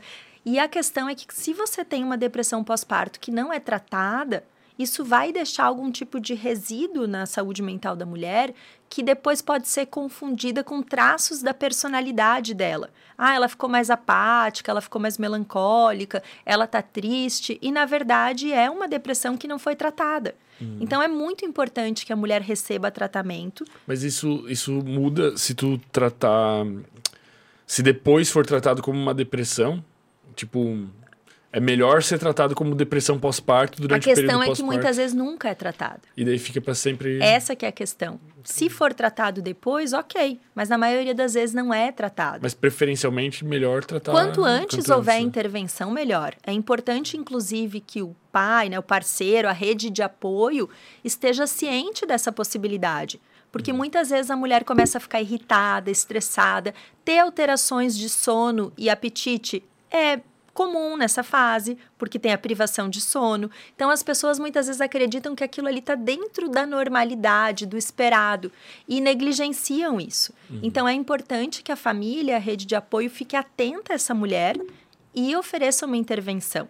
Se a mulher tem vergonha de falar, de procurar um profissional da saúde mental, que é o ideal, um psicólogo, um psiquiatra, ela pode acionar a rede de apoio médica que já está acompanhando ela o obstetra, o pediatra, muitas vezes, porque a criança precisa ir com frequência no início ao pediatra e relatar os sintomas que ela está tendo, para uhum. que ela receba o suporte adequado. Na maioria das vezes, vai ser importante uma intervenção medicamentosa. E aí, como eu comentei antes, existem medicações que são adequadas para esse período. Uhum. Então, a depressão pós-parto, a mulher precisa buscar suporte, ela deve buscar suporte o quanto antes, nem que seja para avaliar, para ela ter uma resposta. Isso que eu estou sentindo, é normal. tá dentro do, do esperado ou realmente eu estou tendo um sofrimento e preciso cuidar disso?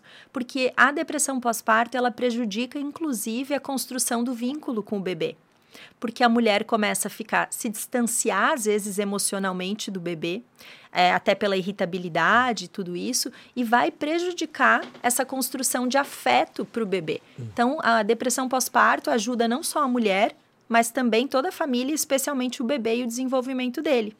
Já os casos mais graves e também raros nessa fase é a psicose, que eu comentei com você, puerperal. A psicose é um quadro psicótico em que a mulher tem alucinações, delírios, é, um comprometimento da parte cognitiva, muitas vezes pensamentos obsessivos com o bebê. Quão comum é isso? É, 2% das mulheres têm, é e é mais né? comum, é como se duas em cada mil mulheres tivesse, mas e o número de gestações que a gente tem num ano? Então, é um número significativo. É mais comum em pacientes que têm o transtorno afetivo bipolar. Hum.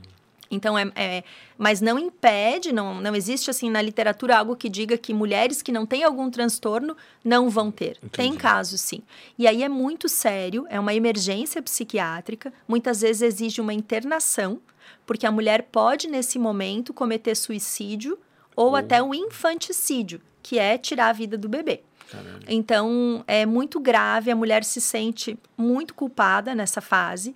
Ela oscila, é como se, em alguns casos, ela ouvisse vozes é, que ela precisa fazer alguma coisa com o bebê, ou que alguém vai fazer algo com o bebê. Caralho. É Psicose mesmo. Né? Isso, e é importante que os pensamentos obsessivos, eles podem vir também no quadro de depressão pós-parto. E as mulheres, inclusive na clínica, elas têm vergonha de me falar que sentiram isso. Então, às vezes, demora o processo terapêutico tem que andar um tempo para que ela tenha coragem de dizer: eu me imaginei afogando ou sufocando o meu bebê na banheira. Mas o fato dela ter esse tipo de pensamento não significa que ela vai fazer. Uhum. Só que é um sinal de alerta de que ela precisa de ajuda, de que ela não está bem. Uhum. É, eu tive depressão pós-parto. Então, isso também foi uma coisa que me motivou a trabalhar com, com, com as mães. Quando meu filho estava com 17 dias, né, comentei que eu falei para minha mãe como que alguém pode fazer alguma coisa com um bebezinho. E quando ele, quando ele por 15 dias eu falei para minha mãe, agora eu entendi como alguém consegue fazer uma coisa com um bebezinho. Tive esse, esse sentimento. Assim, Porque é um foda, negócio né? muito forte, os hormônios. Eu andava na minha casa é, de top e short suando o dia inteiro do calor que eu sentia. Meu filho nasceu em abril, era frio, não era calor. Mas os hormônios fazem uma coisa assim inexplicável na gente. E, e meio que, eu acho que esse sentimento assim meio que de raiva projetado na criança é porque toda essa transformação louca que aconteceu na tua vida é por causa daquela criança que tá ali, assim. Isso. Então tu meio que projeta esses problemas nela. E né? a questão da, da sobrecarga e da privação de sono, porque você acorda várias vezes para amamentar. Eu lembro é, que teve uma isso, teve uma noite que eu acordei e eu não sabia se eu, se eu tinha uma ou duas crianças para amamentar. Era uma coisa assim. Caralho. É, de tão, tão exausta que eu tava. E, e eu tinha muita, muita ansiedade nessa fase. Eu sempre fui uma pessoa muito ativa. Então, uma maneira de lidar com a minha ansiedade é tendo uma agenda bem organizada, é, planejando a minha rotina. E sempre funcionou muito bem. Uhum. Mas ali eu tinha um serzinho que não tinha agenda, né? Que eu tinha que deixar toda a minha dinâmica de lado e cuidar dele. Uhum. Até aceitar isso e deixar de lado as atividades da casa. É, é aí que entra muito a rede de apoio. Da, da, do pai, dos familiares, poderem atender essas demandas que a mulher lida antes com tanta naturalidade e que agora, nesse momento, se torna um fardo, porque o bebê está demandando constantemente. Uma mãe que amamenta, a rotina é basicamente amamentar, trocar fralda, fazer o bebê dormir. Amamentar, trocar fralda, fazer o bebê dormir. E o intervalo entre uma coisa e outra é muito curto. Então eu comecei a ficar extremamente exausta e por ter autoconhecimento, por até ter conhecimento sobre isso, eu entrei em contato com uma psiquiatra e eu falei: "Eu não estou bem. Eu preciso de ajuda. Eu estou me sentindo muito mal". Como eu tinha feito parto natural, ela me orientou a buscar alguma prática de atividade física por eu já não ter nenhum impedimento com isso físico, é, yoga, é, pilates, algo que eu pudesse relaxar um pouco, ocupar a mente com outras coisas.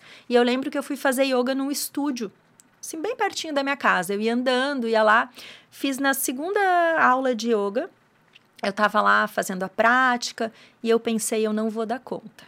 Eu não vou conseguir suportar isso. Eu vou tirar minha própria vida.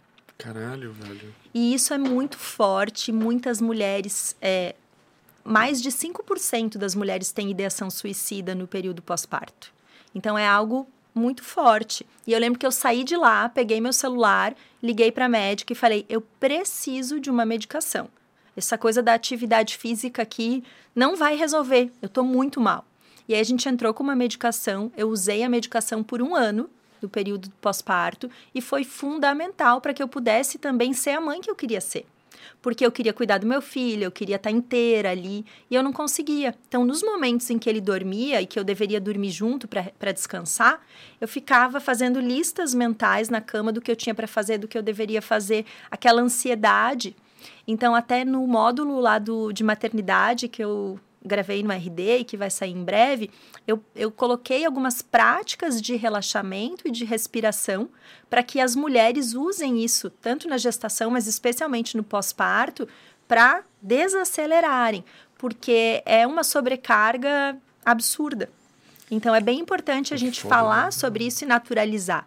Quando eu faço uma autorrevelação para as minhas pacientes disso, de que eu pensei em cometer suicídio, ainda que foi só um pensamento, e que eu tive pensamentos ruins com meu filho, é como se elas respirassem aliviadas, tipo, né? Do tipo assim, não a, sou só eu. A humanização lá que tu falou, né? É, era a humanização. O a humanidade, pilar, compartilhada. humanidade compartilhada. Não sou só eu, né? Eu não sou um monstro por estar tá sentindo Pô, isso. Foda, velho. E é muito pesado essa parte de você é, ter desejado tanto um bebê e de repente tá ali tendo pensamentos é, de fazer algo contra a criança e não dando conta de lidar com a tua nova realidade, porque de fato ela é uma transformação. Cara, eu que eu, que eu admiro muito mais as mamães agora, depois dessa conversa, assim, porque o homem tem uma tendência natural a, tipo, ah, sei lá, vai ter o parto, ah, tá tendo parto lá e foda-se, assim, tipo, um afastamento desses assuntos, assim, né? Eu acho que talvez eu nunca é, entrasse nesses assuntos ou tivesse conhecimento sobre isso se tu não tivesse aqui ou se eventualmente eu for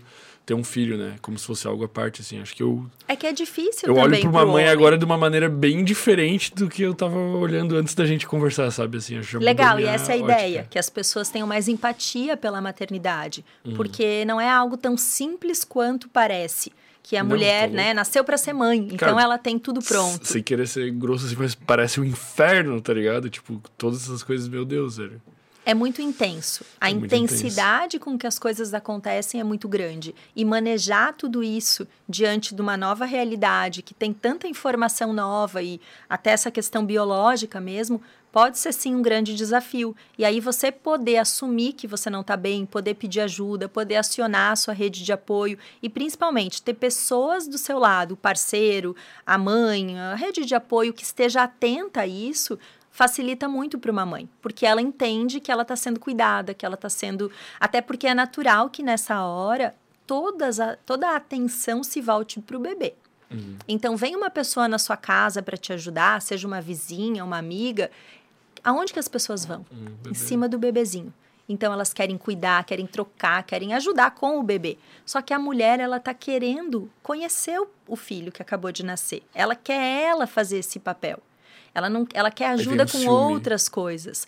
Eu acredito que não é nem o ciúme. Pode acontecer esse ciúme. Muitas vezes a mãe não deixa ninguém chegar perto. Uhum. Ela não se sente segura para deixar o bebê e às vezes isso se estende até por alguns meses.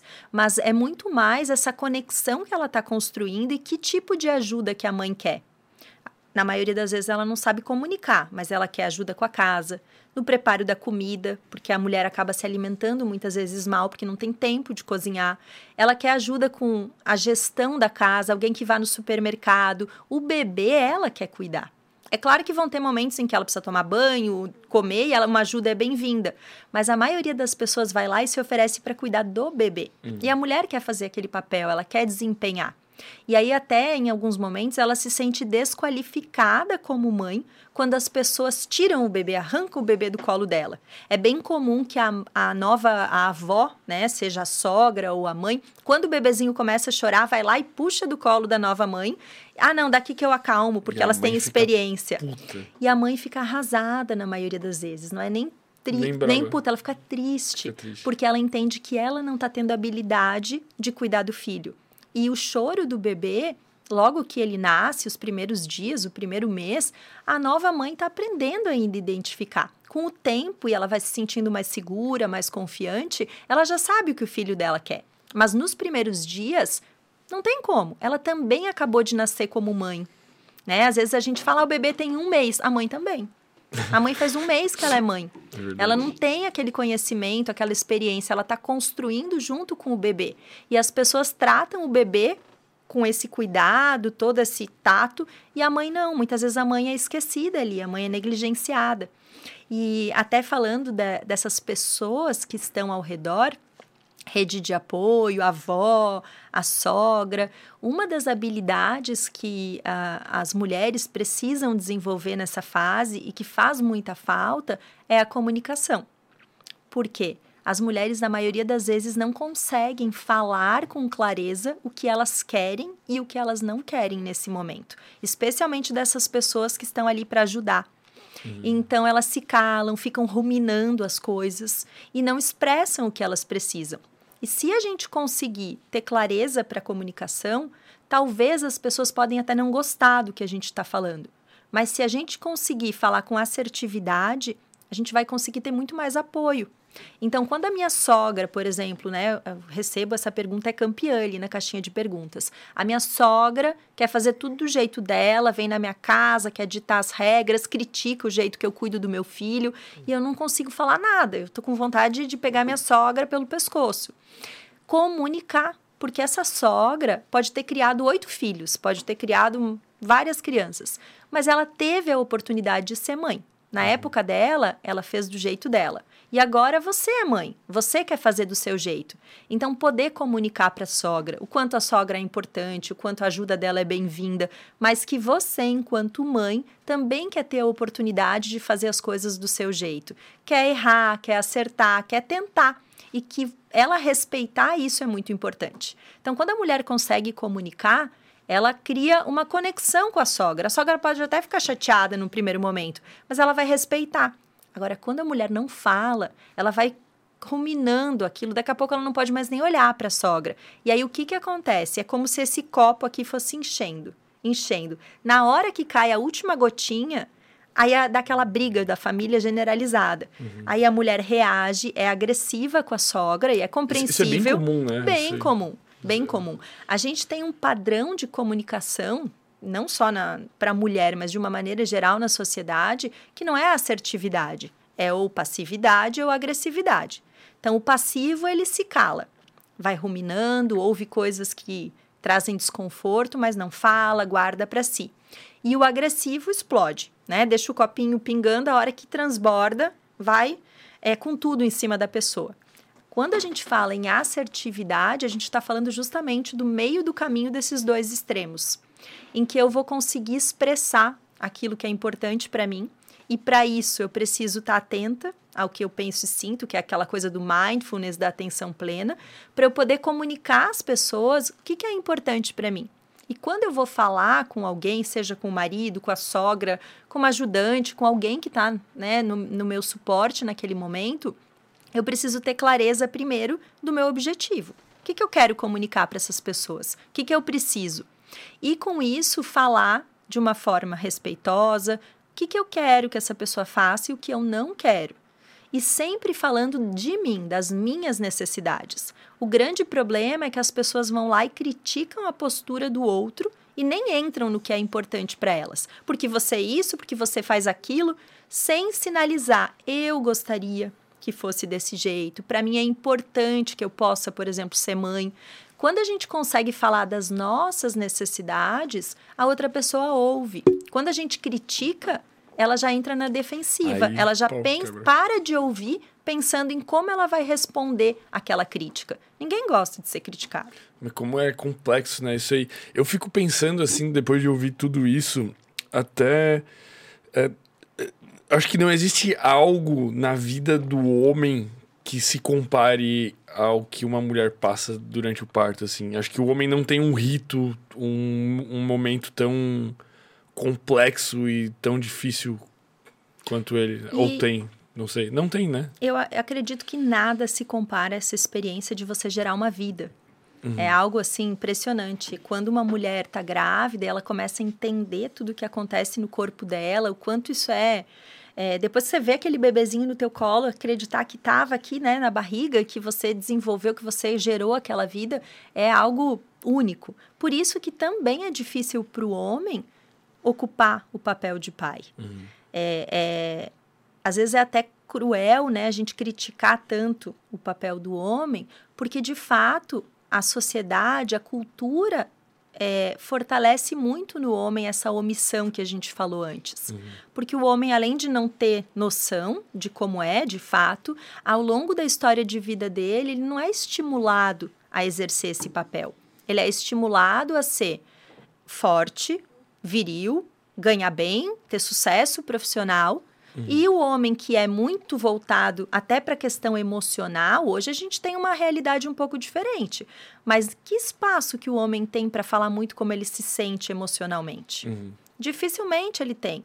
ele é criticado, ele é zoado pelos amigos se ele traz questões assim. É raro aquele amigo que você tem intimidade para falar sobre isso. Então, culturalmente, ele é reforçado para ficar nesse papel mais de omissão. Uhum. E aí, quando o pai se torna pai, muitas vezes ele vem, ele some um pouco do grupo de amigos, porque ele precisa se dedicar, e aí vem aquelas piadinhas. Virou babá? né? Você virou babá agora? O que que tá... Nossa, agora é um mandado, só quer saber do filho, da mulher. E os outros amigos não têm nem ideia do, do que está acontecendo na dinâmica da casa dele. Então é pesado muitas vezes para o homem. Claro que hoje a gente tem a rede social, a gente tem livros, é, inúmeras ferramentas que o homem pode se apropriar mais do papel dele, uhum. né? Até deixar isso para a mulher, da mulher ficar conduzindo o homem, também é algo que onera a saúde mental dela nessa fase. Então é pesado para a mulher, além de dar conta de tudo, ter que dizer para o marido tudo que ele precisa fazer, ou para o parceiro. Agora faz isso, agora faz aquilo. Então o homem também precisa buscar isso. Mas eu entendo o quanto é difícil para o homem esse papel. Nesse mundo assim moderno, né, em que vivemos, eu acredito que algumas vezes aconteça é, uma má distribuição dos papéis ou até uma inversão dos papéis, assim, o, o, outras pessoas que já vieram aqui até falam sobre questão das polaridades, assim, tipo da energia masculina, da energia feminina, mas eu acho que de uma linguagem mais científica se traduziria nos, nos comportamentos. É, tu acha que de, de alguma forma, assim, essa é, eu não sei, essa pluralização, assim, do mundo, assim, essa meio que uma eu não sei me expressar bem mais. Eu, eu diria que muitas vezes eu vejo é, deficiências dentro de um relacionamento no que seria considerado o papel do homem e o papel da mulher. Assim, eu tenho uma visão mais conservadora em relação a isso, mas o mundo está muito é, livre em relação a esses comportamentos e a esses papéis. Como é tu vê isso? Quando a gente fala do papel do pai e do papel da mãe, não significa necessariamente um papel desempenhado por um homem e por uma mulher. Uhum, a gente pode estar falando, por exemplo, de um casal homoafetivo em que um, uma das pessoas vai desempenhar a função paterna e outra função materna, que são funções diferentes. Mas é importante ter essas Essa clareza, com e, certeza. E... A criança precisa das duas coisas. A função materna é uma função mais de afeto, de cuidado, de zelo, de proteção. Uhum. E a função paterna é de, desse desenvolvimento de autonomia, de autoconfiança, de jogar a criança para o mundo. Então não precisa necessariamente ser um homem e uma mulher, uhum. mas as funções precisam estar tá bem definidas. E essa questão da mulher ser o centro né, da família e do cuidado com as crianças também é uma construção social. Não foi sempre assim. Lá no século Não, é uma construção biológica? Lá no século XVII, para você ter uma ideia, é, o filósofo Rousseau escreveu uma obra chamada Emily, em que ele critica fortemente as mulheres porque elas não cuidavam dos filhos dessa forma. Então, não foi sempre assim. Naquela época existiam as figuras das amas de leite. Hum que, que eram escravas que tinham filhos e que estavam em produção de leite e elas amamentavam as crianças, não eram as próprias mães. Uhum. Então, quando era uma família rica, uma família abastada, essa ama de leite vinha para casa da família e ficava ali amamentando a criança. Nas famílias mais humildes, a criança era enviada para casa da ama. Então pensa essa, essa coisa que hoje a gente sabe das mães estarem perto dos seus bebês, da presença, nem acontecia. E aí, a ama era a mãezona de todo mundo. Nessa época, começou a haver uma. a mulher começou a tomar mais frente da família. O uhum. papel da mulher passou a ser mais central. E com isso, de alguma forma, colocou o homem num papel secundário. Uhum. Então, é, isso não é uma coisa que as pessoas acreditam que sempre foi assim, que é natural, que é instintivo. Não, mas tem a ver com essa construção social. Então, de tempos em tempos, a sociedade também vai se reajustando, se adaptando. E quando a gente fala no século XVII, nossa, é muito distante. Mas numa linha do tempo do, da civilização, não é tanto tempo assim. Então, é, eu gosto de trazer essa informação até para as mulheres não se culpabilizarem tanto e entenderem que o pai é bem-vindo nessa relação. Cabe a elas também chamar o pai e dar espaço, porque muitas vezes a mulher quer que as coisas sejam só do jeito dela, ela não respeita o jeito do pai fazer as coisas. Então eu quero que meu marido dê banho, mas tem que ser o banho como eu dou. Uhum. E ele não vai dar o banho que você dá. Ele vai dar o banho do jeito dele. E aí muitas vezes o homem se afasta desse papel porque a mulher não aceita, não respeita. Então, toda vez ela fala: não, você não fez tal coisa, tinha que ser desse jeito. Até a hora que o cara fala assim: não, então não vou mais fazer. Uhum. E isso é bastante comum. Então, o, a construção dessa relação paterna e, e materna precisa sempre ser permeada também pelo equilíbrio de ambas as partes. É claro que vai onerar sempre mais para a mulher. É natural, isso até pela questão de que a mulher é quem gera o bebê. Mas o homem sim tem um papel fundamental e pode e deve fazer parte desse processo. A função dele é fundamental. Então, mesmo que seja um casal de mulheres, uma delas vai fazer esse papel mais de autonomia, de é, tirar a criança para jogar a criança para o mundo, né? Fazendo uhum. uma até uma. A criança não pode ter duas mães nem dois pais, sei lá. Quer dizer, ela não pode só. ter só mãe ou só, só pai, pai. Isso, né? É, isso. Porque mesmo no caso de mãe solo ou uh, crianças que crescem sem a presença do pai, por exemplo, sem a presença da mãe, vão ter figuras de referência na vida dela. Uhum. Um avô, um tio, um amigo da família. Isso é importante. Não precisa ser especificamente o pai biológico, a mãe biológica, porque nem sempre é possível. Né? Tem uhum. várias situações e vários contextos em que a criança não vai ter essa pessoa. Então, figuras de referência que possam exercer esse papel tão fundamental. E, e quando é uma mãe solteira, por exemplo, se, vamos supor que é uma mãe que não tem ninguém, tipo assim.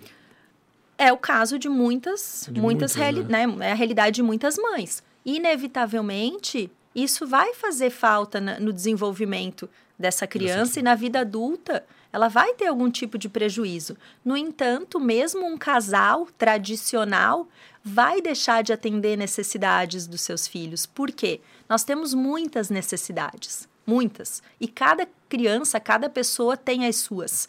Então, ainda que você faça tudo que está ao teu alcance, você vai falhar ou vai deixar de atender alguma coisa. E tá tudo bem. E tá tudo bem, exatamente. então, não tem como a gente atender todas as necessidades, até porque nós temos as nossas. Uhum. E para atender as nossas, em alguns momentos, a gente vai negligenciar a necessidade de um filho.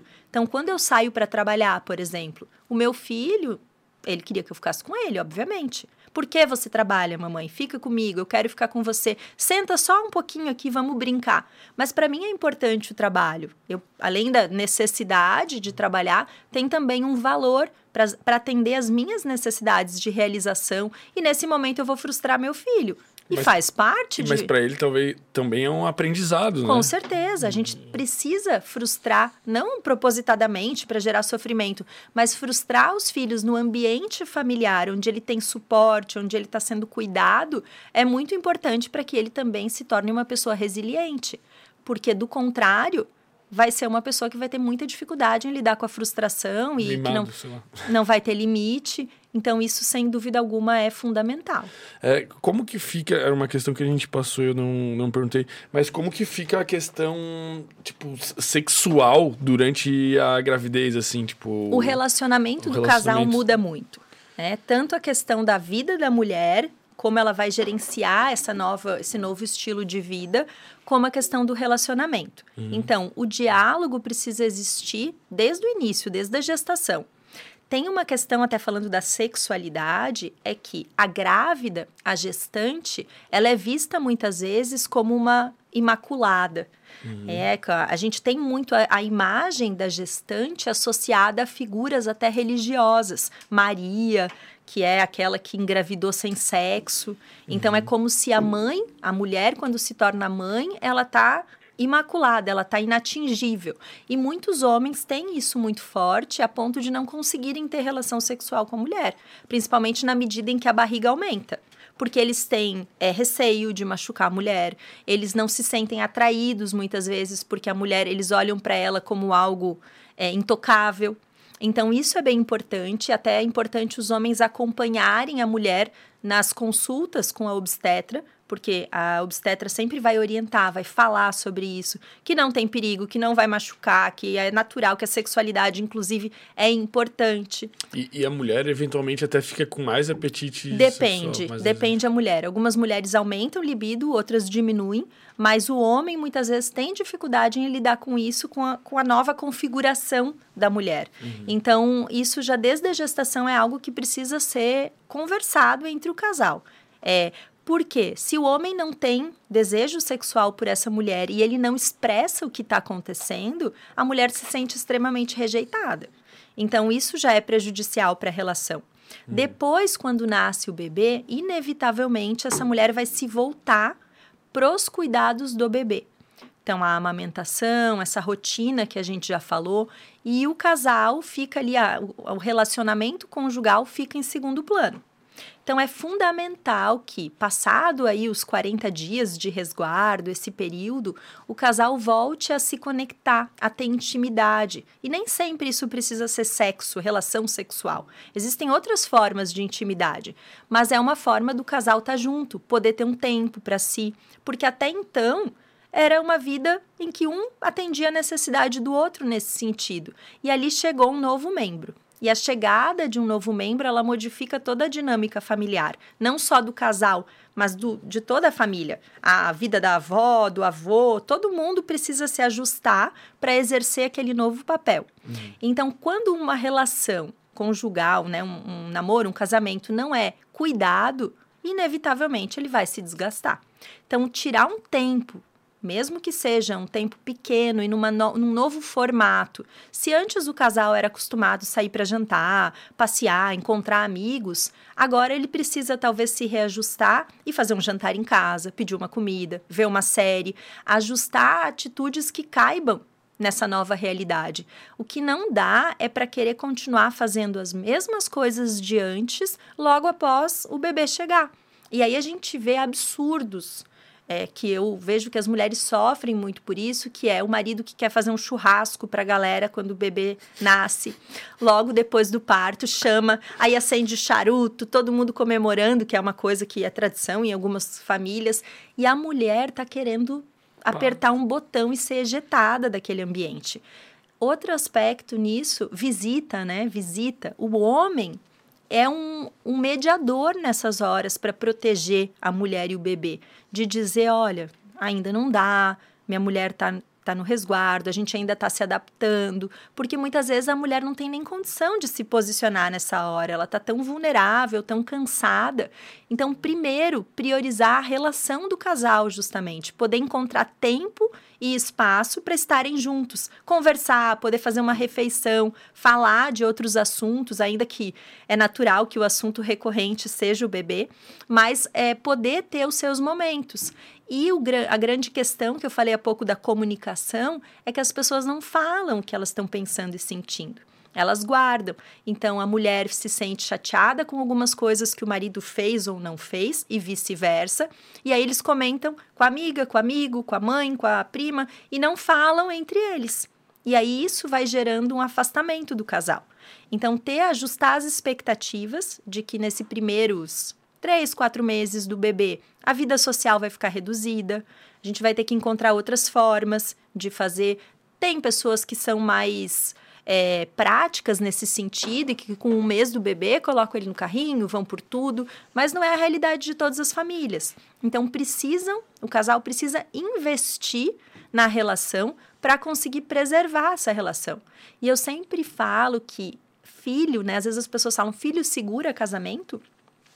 Filho, na verdade, ele vem para trazer é, à tona tudo que tem naquela relação com mais força. Quando um casal está se relacionando, muitas vezes eles varrem para debaixo do tapete alguns desconfortos, alguns incômodos e focam naquilo que funciona entre o casal. Não dão atenção para aquelas dificuldades. Quando um filho nasce, é como se tudo aquilo que tivesse ali naquela gavetinha viesse à tona com muita força. Então, relações que já são relações legais, saudáveis, funcionais, elas tendem a ter muito mais facilidade para atravessar essa fase da maternidade e da paternidade.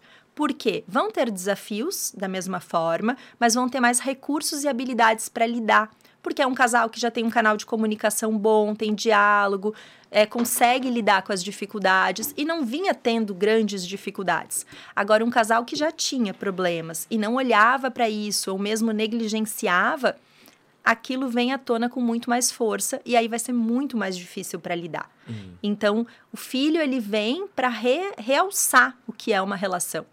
É, se tá difícil, provavelmente vai ficar muito mais difícil. Não significa que não vai dar certo, porque é proporcional o sucesso da relação a esse investimento que eu falei, o quanto cada um está disposto a investir e a abdicar nesse momento para fazer dar certo. E, e, eventualmente, num caso de separação, como que seria o melhor jeito de se separar, assim, diante da criança? Sei lá, talvez... É, vamos supor que a criança acabou de nascer e eles querem se separar. Pô, será? Pô, vamos segurar um ano? Tipo... 20% dos casais se divorciam no primeiro ano do bebê. É muita coisa. Caralho. Por quê? Tem todos esses reajustes. 20% dos casais que se divorciam se divorciam no primeiro ano. Ou 20%, Não, 20 dos casais. dos casais que têm filhos se divorciam no primeiro ano do bebê. Caralho, é muita gente, velho. É muita gente. E aí é bem comum que é, essa fase de ajustes que a gente comentou, é, as pessoas não consigam lidar. E aí elas abandonam o barco, desistem daquela relação. Então, tem vários caminhos. É, eu posso tentar ficar aqui, mas se a relação tiver disfuncional, se não há mais respeito, que ambiente também que esses pais vão proporcionar para a criança só para dizer que eles estão juntos? Uhum. Então, o mais importante é entender a necessidade de cada um e avaliar o quão disposto eu estou a ficar aqui e tentar fazer dar certo. Porque se for para se tornar um ambiente ainda mais aversivo, de briga, de falta de respeito, de agressão, seja verbal ou física, com certeza vai ser mais prejudicial para a criança do que se os pais se separarem e conseguir manter de alguma forma uma certa harmonia, né, para a criança. Uhum. Eu me separei quando meu filho tinha quase três anos, um pouco menos, dois anos e pouco, foi extremamente difícil, extremamente Por difícil, porque para a criança é, ele teve muita dificuldade de digerir aquilo, entender, porque é muito pequenininho. Mas, mas o que, que o que, que muda, assim, para a criança, assim? Porque, tipo assim, se tu for ter um uma dinâmica saudável, ela vai continuar vendo o pai e tal, assim. Mas como que a criança sente isso, de fato? Num... No meu caso, eu mudei de cidade. Ah, bom. É, eu mudei Entendi. de cidade. Então, assim, eu morava numa cidade pequenininha, por causa do trabalho do meu ex-marido. E aí, quando eu decidi me separar, não tinha sentido ficar naquele lugar, porque eu também não teria uma rede de apoio além dele. Não uhum. teria minha mãe, nada, né, nenhuma pessoa assim de referência para mim por perto. Então a gente mudou de cidade, mudou de casa, obviamente. Ele iniciou a vida escolar à distância do pai, que é super presente, mas não mora na mesma cidade. Então foi assim, eu brinco que nessa época eu descobri o gosto do pão que o diabo amassou. Sabe aquela expressão? Eu descobri qual é o sabor. Porque foi muito difícil. Ele tinha crises terríveis de raiva, é, de birra. E eu via que aquilo ali era sofrimento emocional, porque eu tenho esse conhecimento. E as pessoas chegavam a dizer, pessoas próximas chegavam a dizer: leva esse menino benzer que ele tá com o diabo no corpo. Você tem noção disso? O, o quanto isso é assustador para a criança? Porque é o jeito que ele tem de expressar o sofrimento dele. Sim. Então, é, eu tinha, tenho uma relação muito boa com o pai dele, então a gente conseguiu se estruturar de um jeito que pudesse estar mais presente para a criança. Agora, a maioria absoluta dos casais terminam um relacionamento e nem se olham mais, não conseguem nem manter um diálogo.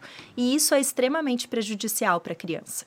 Então, no caso do Mateu, né, meu filho, é, com o conhecimento que eu tenho e também as, as, possibilidades, ele faz terapia, ele recebeu suporte. Eu e o pai dele, a gente tenta estar junto em vários momentos com ele, porque para ele é importante, toda criança quer o pai e a mãe juntos, ainda que não seja como marido e mulher, mas presentes na vida dela.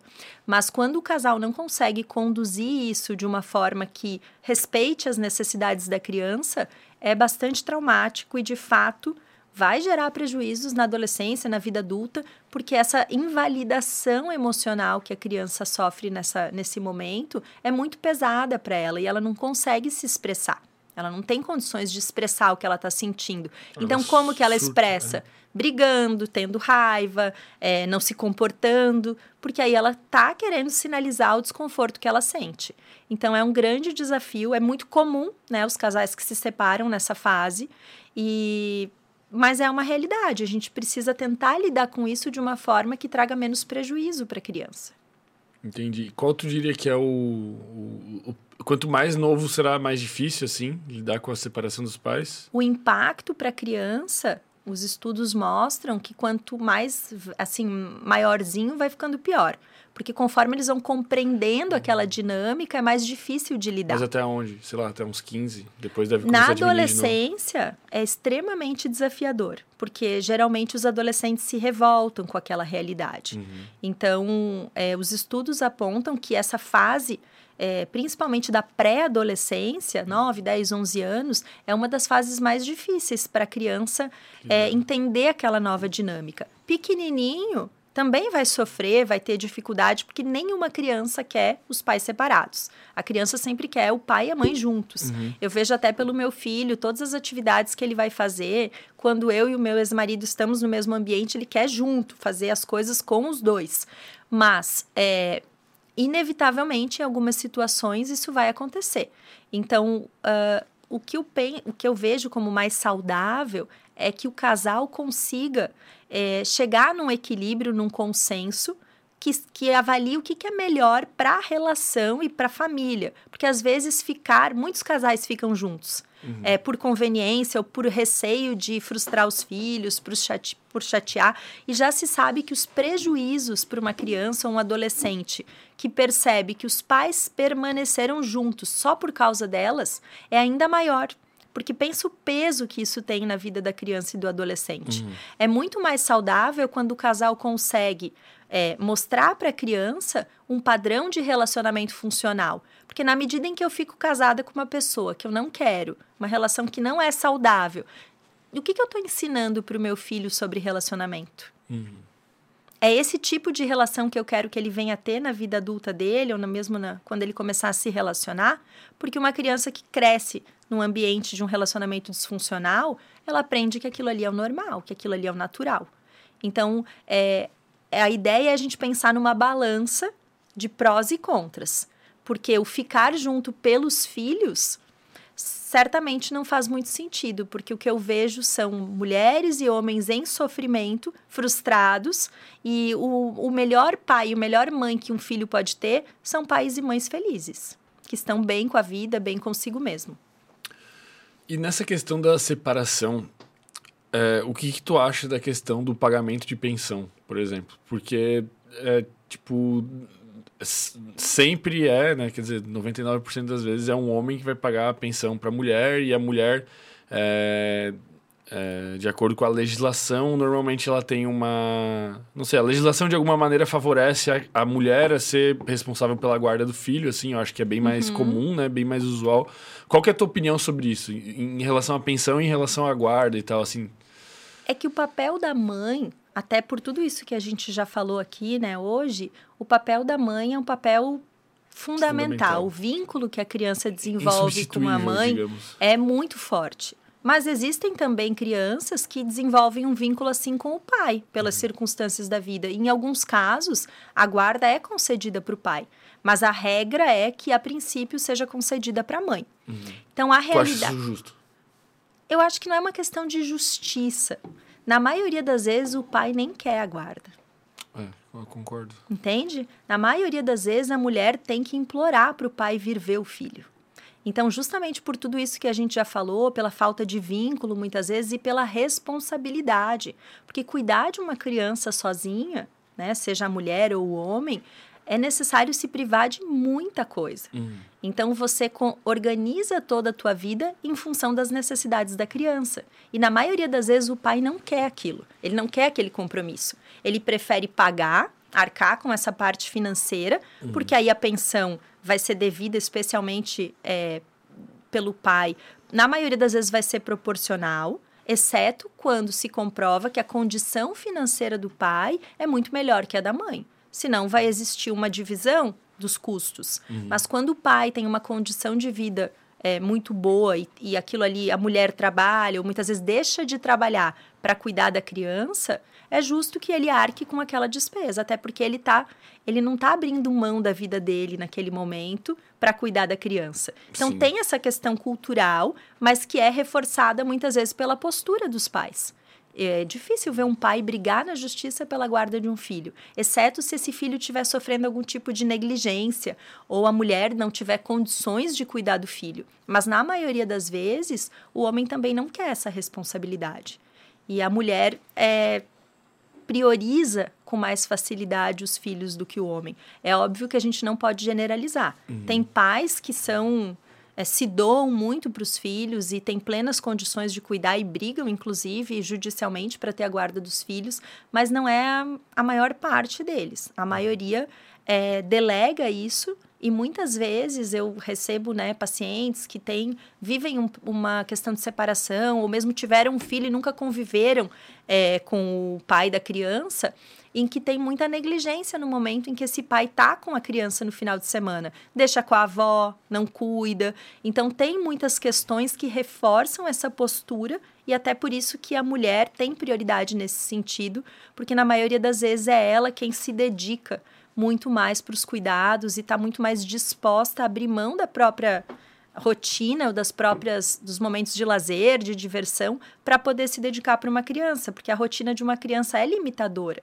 criança tem, né, precisa Demanda. ter horário para para comer, para dormir e até para o pleno desenvolvimento dela. Uhum. Então, nem sempre o pai participa dessa rotina no dia a dia. Então, quando o casal se separa, muitas vezes o pai ele não está ciente das necessidades da criança. É muito comum, inclusive, que os pais não saibam qual é a medicação que a criança está tomando, nunca levou numa consulta médica. Então o homem ele tem mais resistência em participar sob o argumento de que ele está trabalhando. Só que hoje na nossa sociedade a mulher também está no mercado de trabalho.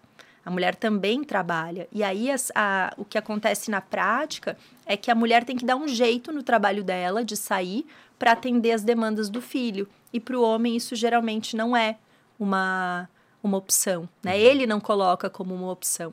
Eu, eu recebo muitas pacientes, mães, né, especialmente nesse período aí pós-parto, um ano, que elas têm um ressentimento muito grande com os parceiros pela questão de abdicarem de muita coisa pela maternidade e a vida do homem continuar a mesma. Então o homem continua indo para academia a hora que o bebê nasce, o homem continua indo no barzinho com os amigos, o homem continua indo no futebol uma vez por semana. E ela tá ali trancada dentro de casa, privada de tudo. Então, é, esse é um assunto bem delicado e que toda vez que eu faço algum post falando sobre isso, repercute absurdamente. Porque as mulheres se sentem muito validadas é, nesse sentido de que elas não conseguem do parceiro, ou o parceiro não engaja na experiência da mesma forma que elas. Até porque o bebezinho, para o pai, ele se torna de fato mais encantador na medida em que cresce. Uhum. Quando ele começa a responder aos estímulos, quando ele consegue brincar. Os, os, homens relatam que é difícil até segurar o bebezinho recém-nascido, uhum. porque ele é muito pequenininho, eles não sabem como cuidar, mas tudo isso é, também exige um comprometimento e um aprendizado. Então, eu acredito que essa questão da paternidade, do quanto o homem vai se engajar nisso, também tem muita relação com a história de vida desse pai, com os valores dele, quanto, quanto ele desejou essa, essa experiência da paternidade, usa o ambiente em que ele está inserido, os amigos, se ele já tem amigos que são pais, se todos os amigos ainda não têm pais, vão lidar totalmente diferente com isso. E o homem ele não se sente confortável para é, falar sobre isso com os amigos. Hum. Quando ele se torna pai, dificilmente ele se sente à vontade para chegar para um amigo e falar o que ele está sentindo. Olha, eu estou assustado com essa experiência, eu estou com medo. Porque o homem olha para a experiência da paternidade por um viés diferente da mulher no primeiro momento. O homem olha para as responsabilidades que vão aumentar, para a questão financeira, para as limitações que ele vai ter no ir e vir. E a mulher está muito mais voltada para essa questão psíquica, para o emocional, para o como vai ser. Então, isso por si só já cria, às vezes, um abismo entre o homem e a mulher. e inclusive em engajar né, nos cuidados. Uhum.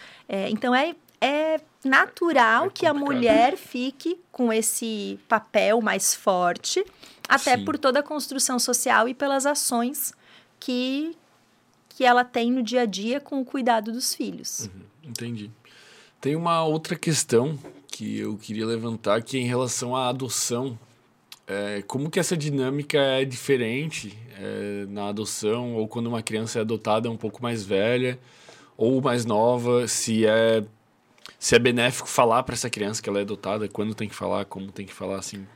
É, a questão quando é um bebezinho, né, é tão interessante que o desenvolvimento dos bebês ele acontece por diversos fatores, mas especialmente pelas experiências, principalmente porque o cérebro da criança é basicamente o cérebro primitivo nessa idade, né, uhum. puramente emocional depois que ela vai se desenvolvendo. Então, a ciência diz que pais adotivos de bebês, eles poderiam ser chamados de pais biológicos, tamanha importância e impacto que as atitudes, o ambiente em que esse bebê vai ser inserido, vai ter no desenvolvimento dele.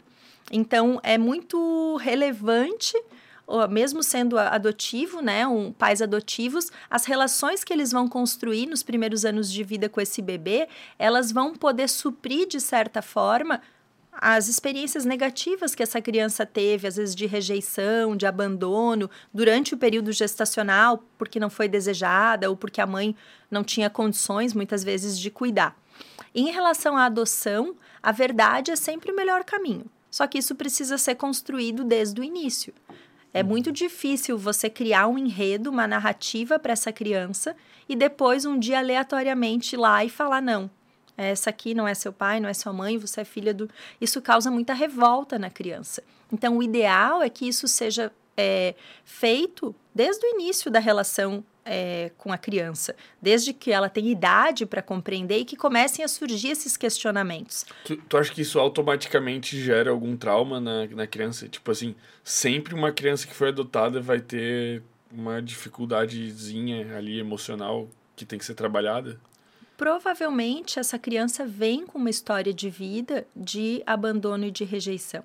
Sim, ela vai sentir isso mesmo que ela, mesmo que, sei lá, ela tenha sido adotada tipo no primeiro dia pelo vizinho, ela vai sentir isso quando ela conhecer todos porque os fatores. Porque o período gestacional, não quando ela conhecer, mas porque o período gestacional, como eu comentei antes, ele impacta na, é. na vida da, uhum. da criança, do adolescente, do adulto que vai acontecer, né, que vai se desenvolver.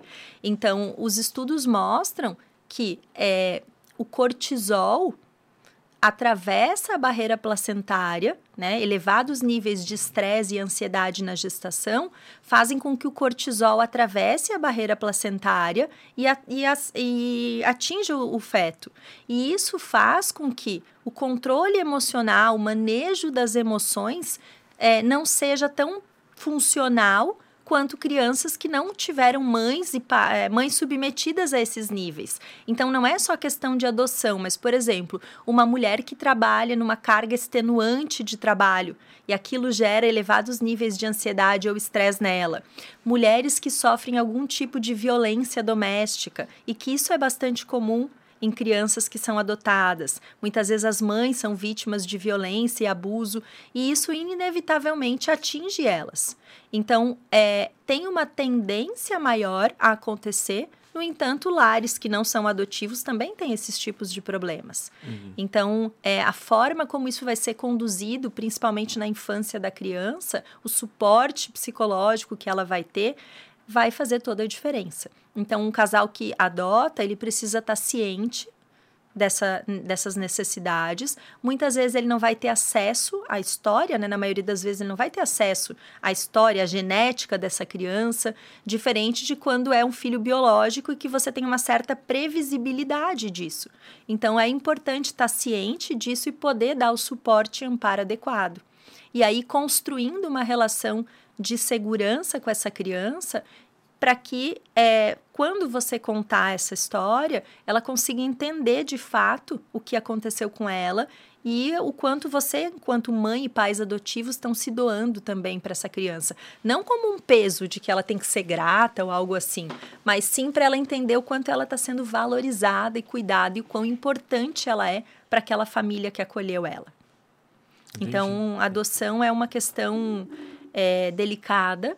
Uhum e que eu acredito que a principal, é, o divisor de águas nisso é a orientação e instrução desses pais que vão adotar. Por isso que a gente tem programas hoje em alguns, é, algumas comarcas em que tem todo um preparo. Os pais, os candidatos à adoção precisam passar por um treinamento com vários profissionais da saúde, com psicólogo, com médico, com enfermeiro, que vão orientá-los sobre a realidade, sobre as possibilidades. E muitos casais desistem do processo de adoção nesse curso, nessa formação, porque eles entendem melhor a realidade. Então, a informação, o conhecimento é libertador nesse sentido para que a pessoa avalie, tá tudo bem se eu achar que essa experiência não é para mim. E, e, sobram crianças ou sobram pais querendo adotar hoje em dia? Deve sobrar. É que é crianças. muito burocrático. É muito burocrático. A né? fila de adoção, ela é claro que varia de uma região para outra, mas é, em média, para bebês, ultrapassa 6, 7 anos de espera. Nossa, então, assim, é velho. é muito difícil. Eu já atendi pessoas que esperaram tanto tempo na fila de adoção que acabaram desistindo da adoção, porque o momento de vida delas já tinha mudado muito e não tinha mais espaço para uma criança ou para um bebê. E por então, que, que as então pessoas adotam? Na maioria das vezes, porque tentaram não... ter um filho biológico e por algum motivo não conseguiram. Muitas pessoas têm isso como um objetivo também de vida, já têm os seus filhos biológicos, mas têm vontade de adotar. Mas na maioria das vezes, pessoas que tentaram é, engravidar de forma natural e não conseguiram, uhum. e aí vão buscar adoção. E hoje acho que é já mais divulgado isso, mas por muito tempo as pessoas também não sabiam dessa espera, dessa demora. E aí elas tentavam, tentavam por muitos anos e né, não conseguiam engravidar de forma natural, às vezes até fazendo fertilizações e tudo, e aí entravam para a fila e a espera é gigantesca. Então são filas diferentes, né? Tem a fila para bebê recém-nascido até uma idade. Se eu não me engano, a partir de 6, 7 anos é uma outra fila. E a maior parte das pessoas quer adotar bebês. Né, com características muitas vezes mais específicas. Uhum. É, e, e, isso também torna o processo ainda mais lento. Então, é uma pena essa tanta burocracia, porque com certeza essas crianças muitas vezes ficam nos lares, esperando o processo de adoção, e toda a burocracia é, acaba tornando esse processo ainda mais lento e, e desafiador para todo mundo. Para os uhum. pais, novos pais ali que estão na expectativa, mas especialmente para as crianças que estão num lar é, e muitas vezes negligenciadas e tendo as suas necessidades não atendidas. Não por negligência, mas porque não tem como num lar de crianças você atender. Se a gente às vezes tem um filho e não, não consegue, consegue atender todas as necessidades, imagina uma criança que está passando por um por um processo ali de que foi abandonada ou que não tem mais os familiares. Haja terapia, né? Para todo mundo. Para o pai, para a mãe, para o filho. Pro... É um desafio enorme o, o, essa questão de adoção, mas ao mesmo tempo a gente tem histórias muito, muito bonitas e de, de muito acolhimento e, e superação é, de crianças que foram adotadas, adolescentes e que conseguiram ser acolhidos num lar é, e transformar a própria vida, né? Ter esse uhum. acolhimento e oportunidade de se sentirem desejados e amados e construírem depois suas famílias de outra forma, de uma forma muito mais saudável e, e funcional.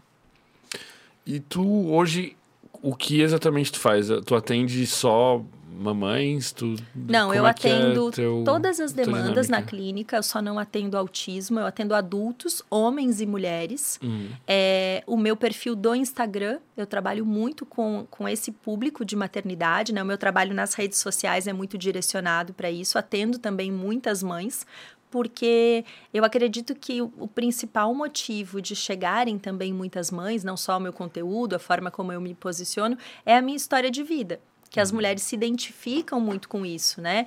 Eu tenho um filho, eu tive depressão pós-parto, eu passei por uma separação, então elas elas sabem que muitas coisas que elas estão vivendo eu já vivi, ainda que para cada pessoa seja de uma forma essa experiência, né? Especialmente a maternidade é uma experiência única. Uhum. Para cada mulher vai ser de um jeito. Então, hoje na clínica, eu atendo mulheres, mas atendo também outros públicos. É, já fiz alguns grupos também de mães, é, de suporte, acolhimento de mãe, grupo terapêutico que também é uma forma muito legal de trabalhar essas questões da maternidade. O que, é um grupo terapêutico? Grupo terapêutico é similar a um processo de psicoterapia, né? A gente utiliza técnicas e ferramentas de psicoterapia, mas não trabalha em grupo. Uhum. Então, mulheres, eu faço uma seleção com mulheres que têm demandas parecidas, que têm as mesmas dificuldades ou que estão em momentos é, da maternidade muito parecidos. E aí a gente realiza encontros virtuais em que eu é, escolho um tema em cada encontro, a partir das necessidades delas, para psicoeducar, para orientar e também para que elas possam falar dessa experiência e se sentirem acolhidas e trocar, compartilhar experiências com outras mães. Uhum. E isso é muito efetivo, porque elas entendem, como a gente comentou antes, que elas não, não estão sozinhas nessa experiência que muitos dos desafios que elas têm, outras mulheres também vivem e que elas podem, inclusive, se acolher e compartilhar experiências e, e dicas para viver essa experiência da maternidade de uma forma mais leve e descomplicada. Então, funciona muito bem. É, na próxima semana também eu vou gravar pela primeira vez hum. um, um curso voltado para psicólogas, para o manejo clínico dessa demanda de maternidade. Ah, que legal. É, e aí fiz esse módulo de maternidade lá no RD, falando uhum. de um pouco de tudo isso que a gente. Quando que sai isso aí? Dezembro? Ainda não tem data, eu acredito que agora em novembro deve uhum. sair. Legal. Então, é, chega muita gente no meu perfil através desses, desses tópicos que a gente abordou aqui, uhum. em que a mulher se sente acolhida e identificada no momento em que, na maioria das vezes, ela vai ser julgada ou criticada pelo que ela está vivendo.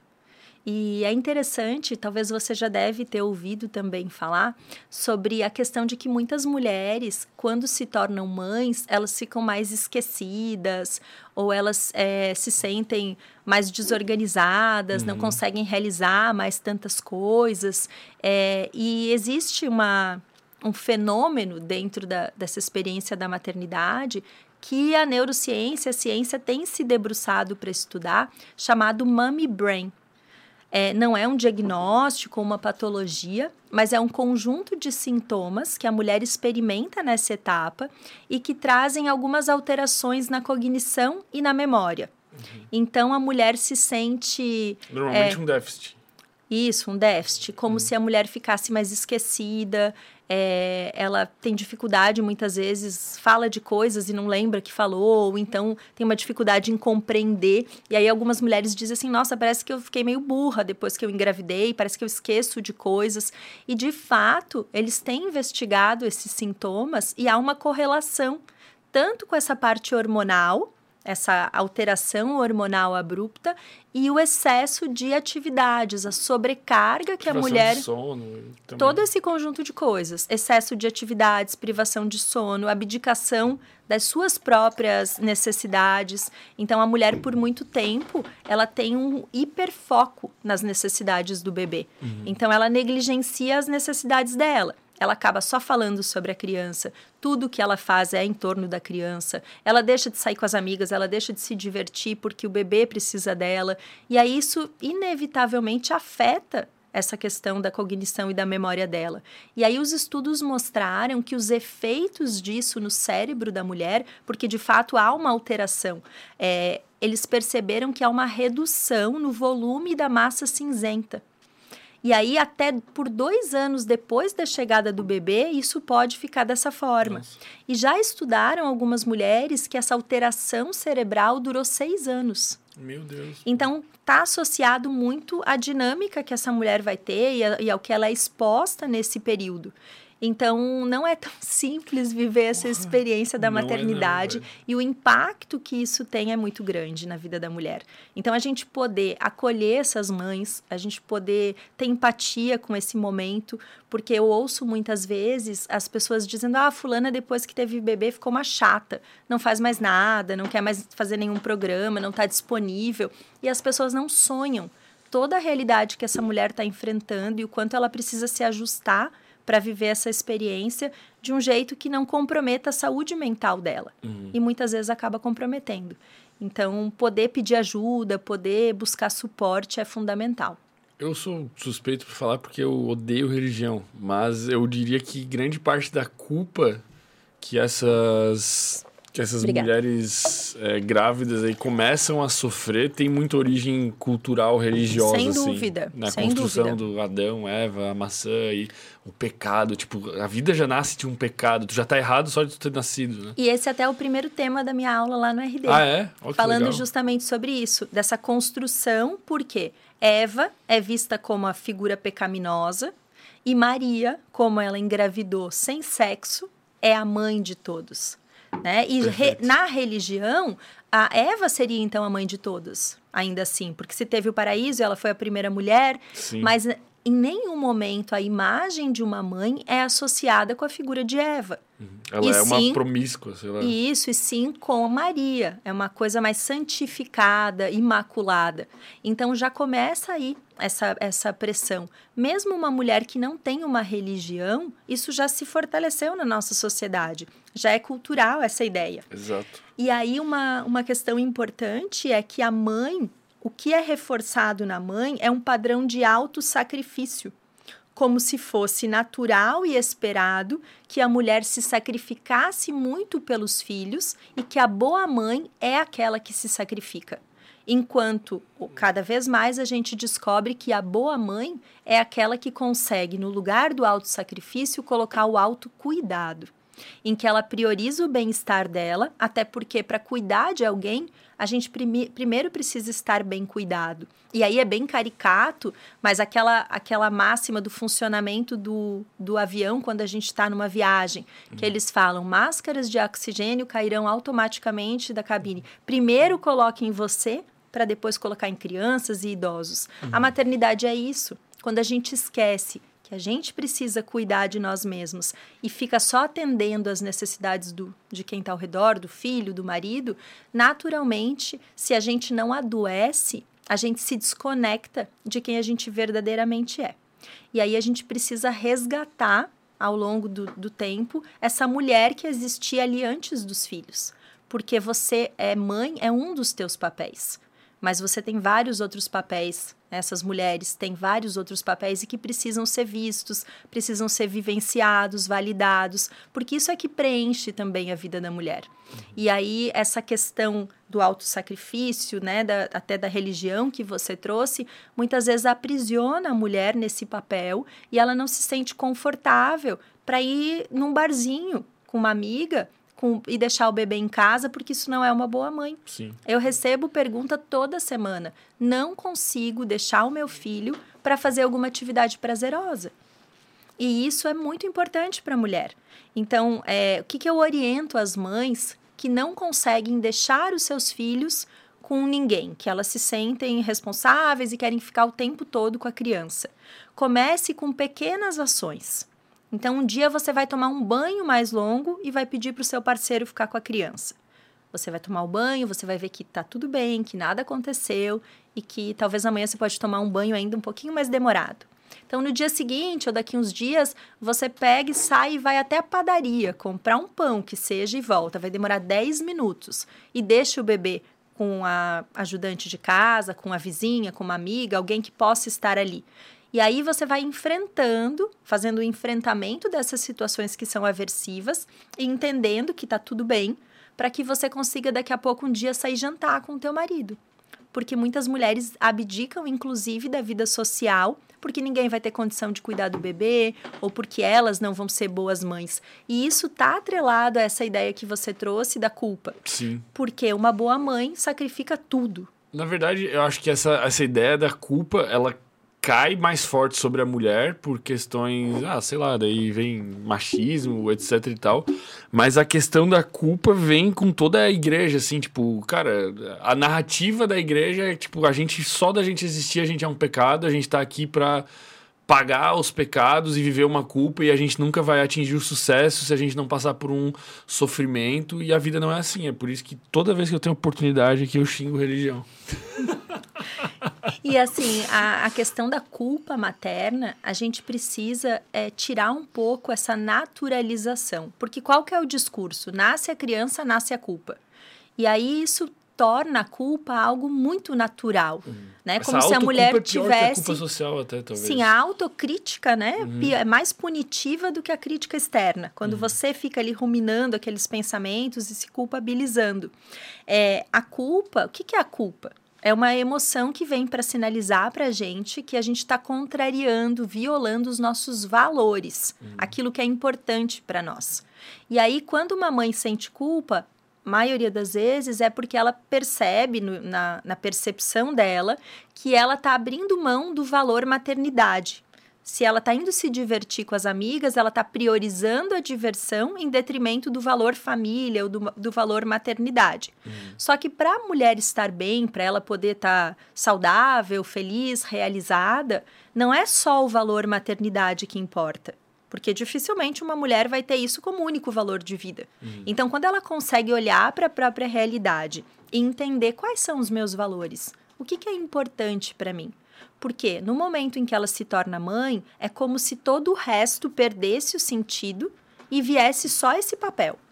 E aí, aos poucos, conforme o bebê vai se desenvolvendo e ela vai criando um pouco mais de autonomia, ela consegue entrar em contato com outros valores reconhecer e validar outras coisas que são importantes para ela. E quando ela entende isso e acolhe, ela percebe que sair com uma amiga também é importante no valor maternidade, porque aquilo ali vai permitir que ela desempenhe o papel de mãe com mais qualidade, com mais conexão com a criança. Então, é, eu gosto sempre de tratar a culpa não naturalizando dessa forma do tipo, ah, é normal sentir culpa, tá tudo bem, é assim mesmo. Mas por que que é normal? O que que eu tô fazendo de ruim pro meu filho que eu preciso me sentir culpada? Hum. Sendo que eu tô há um tempão aqui, há meses, há semanas, fazendo, é, negligenciando as minhas necessidades e tá tudo bem. Em nenhum momento eu me senti a pior pessoa do mundo porque eu não atendi nenhuma necessidade minha. E quando a gente trabalha isso com uma mãe, principalmente quando a criança está um pouquinho maior, é muito legal porque elas percebem que a forma como elas se tratam, a maneira como elas lidam com essas questões consigo mesmas, também ensina aos filhos a lidarem com as próprias questões.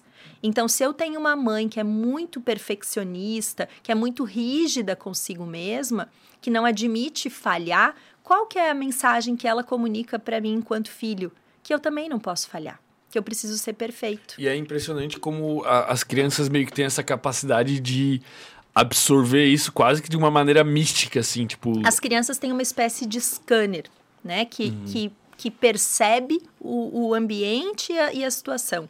Quando uma mãe não está bem, um pai não está bem, é impressionante. A criança não sabe o que está acontecendo. Mas ela se aproxima e muitas vezes ela fala alguma coisa e pergunta, porque a criança percebe, ela, ela, ela absorve as sutilezas, ela vê nas entrelinhas.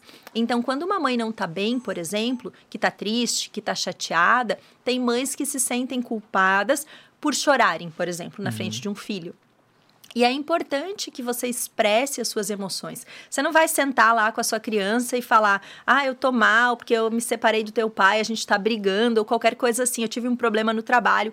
Mas poder expressar: filha, a mamãe tá triste é coisa de adulto, não tem nada a ver com você, a mamãe vai resolver, mas hoje a mamãe teve um dia difícil. Então, falar de um jeito que a criança entenda uhum. e também perceba que o mundo não é um, um mar de rosas. A gente não precisa ficar contando é, coisas complexas para a criança, mas poder expressar as nossas vulnerabilidades, poder falar das nossas emoções também desagradáveis, também oportuniza aos nossos filhos que eles lidem melhor com isso. Uhum. Ser filho de uma mãe muito rígida é um peso para a criança. E mães mais rígidas, mães mais controladoras, costumam, mulheres mais controladoras costumam ter mais dificuldade com a experiência da maternidade, porque elas não conseguem ter controle de basicamente nada logo que o bebê chega. Você não sabe a hora que o bebê vai dormir, você não sabe a hora que ele vai comer, você não sabe o que está acontecendo, você não tem previsibilidade ainda da sua rotina, então tem que soltar o controle. E para uma pessoa mais controladora, é um desafio enorme. Então, é, é, nesse sentido que eu falo da oportunidade que a maternidade traz para a gente crescer também como pessoa. Uhum. Porque você, inevitavelmente, vai ter que se ajustar e flexibilizar para que você consiga viver essa experiência sem que ela se torne um fardo absurdo. Então, é, todas essas questões, até que você trouxe, religiosas, culturais, a gente precisa estar tá muito atenta e filtrar o que, que faz sentido para mim, o que, que faz sentido para os meus valores e objetivos de vida, o que, que eu quero construir com o meu filho, para que eu consiga absorver o que é útil e deixar de lado aquilo que acaba só me aprisionando ou me tornando refém, muitas vezes, de coisas que nem são minhas. Uhum que são vozes que eu ouço aí de pessoas conhecidas, de familiares, é, e eu fico tentando reproduzir um padrão e que não é o que eu quero.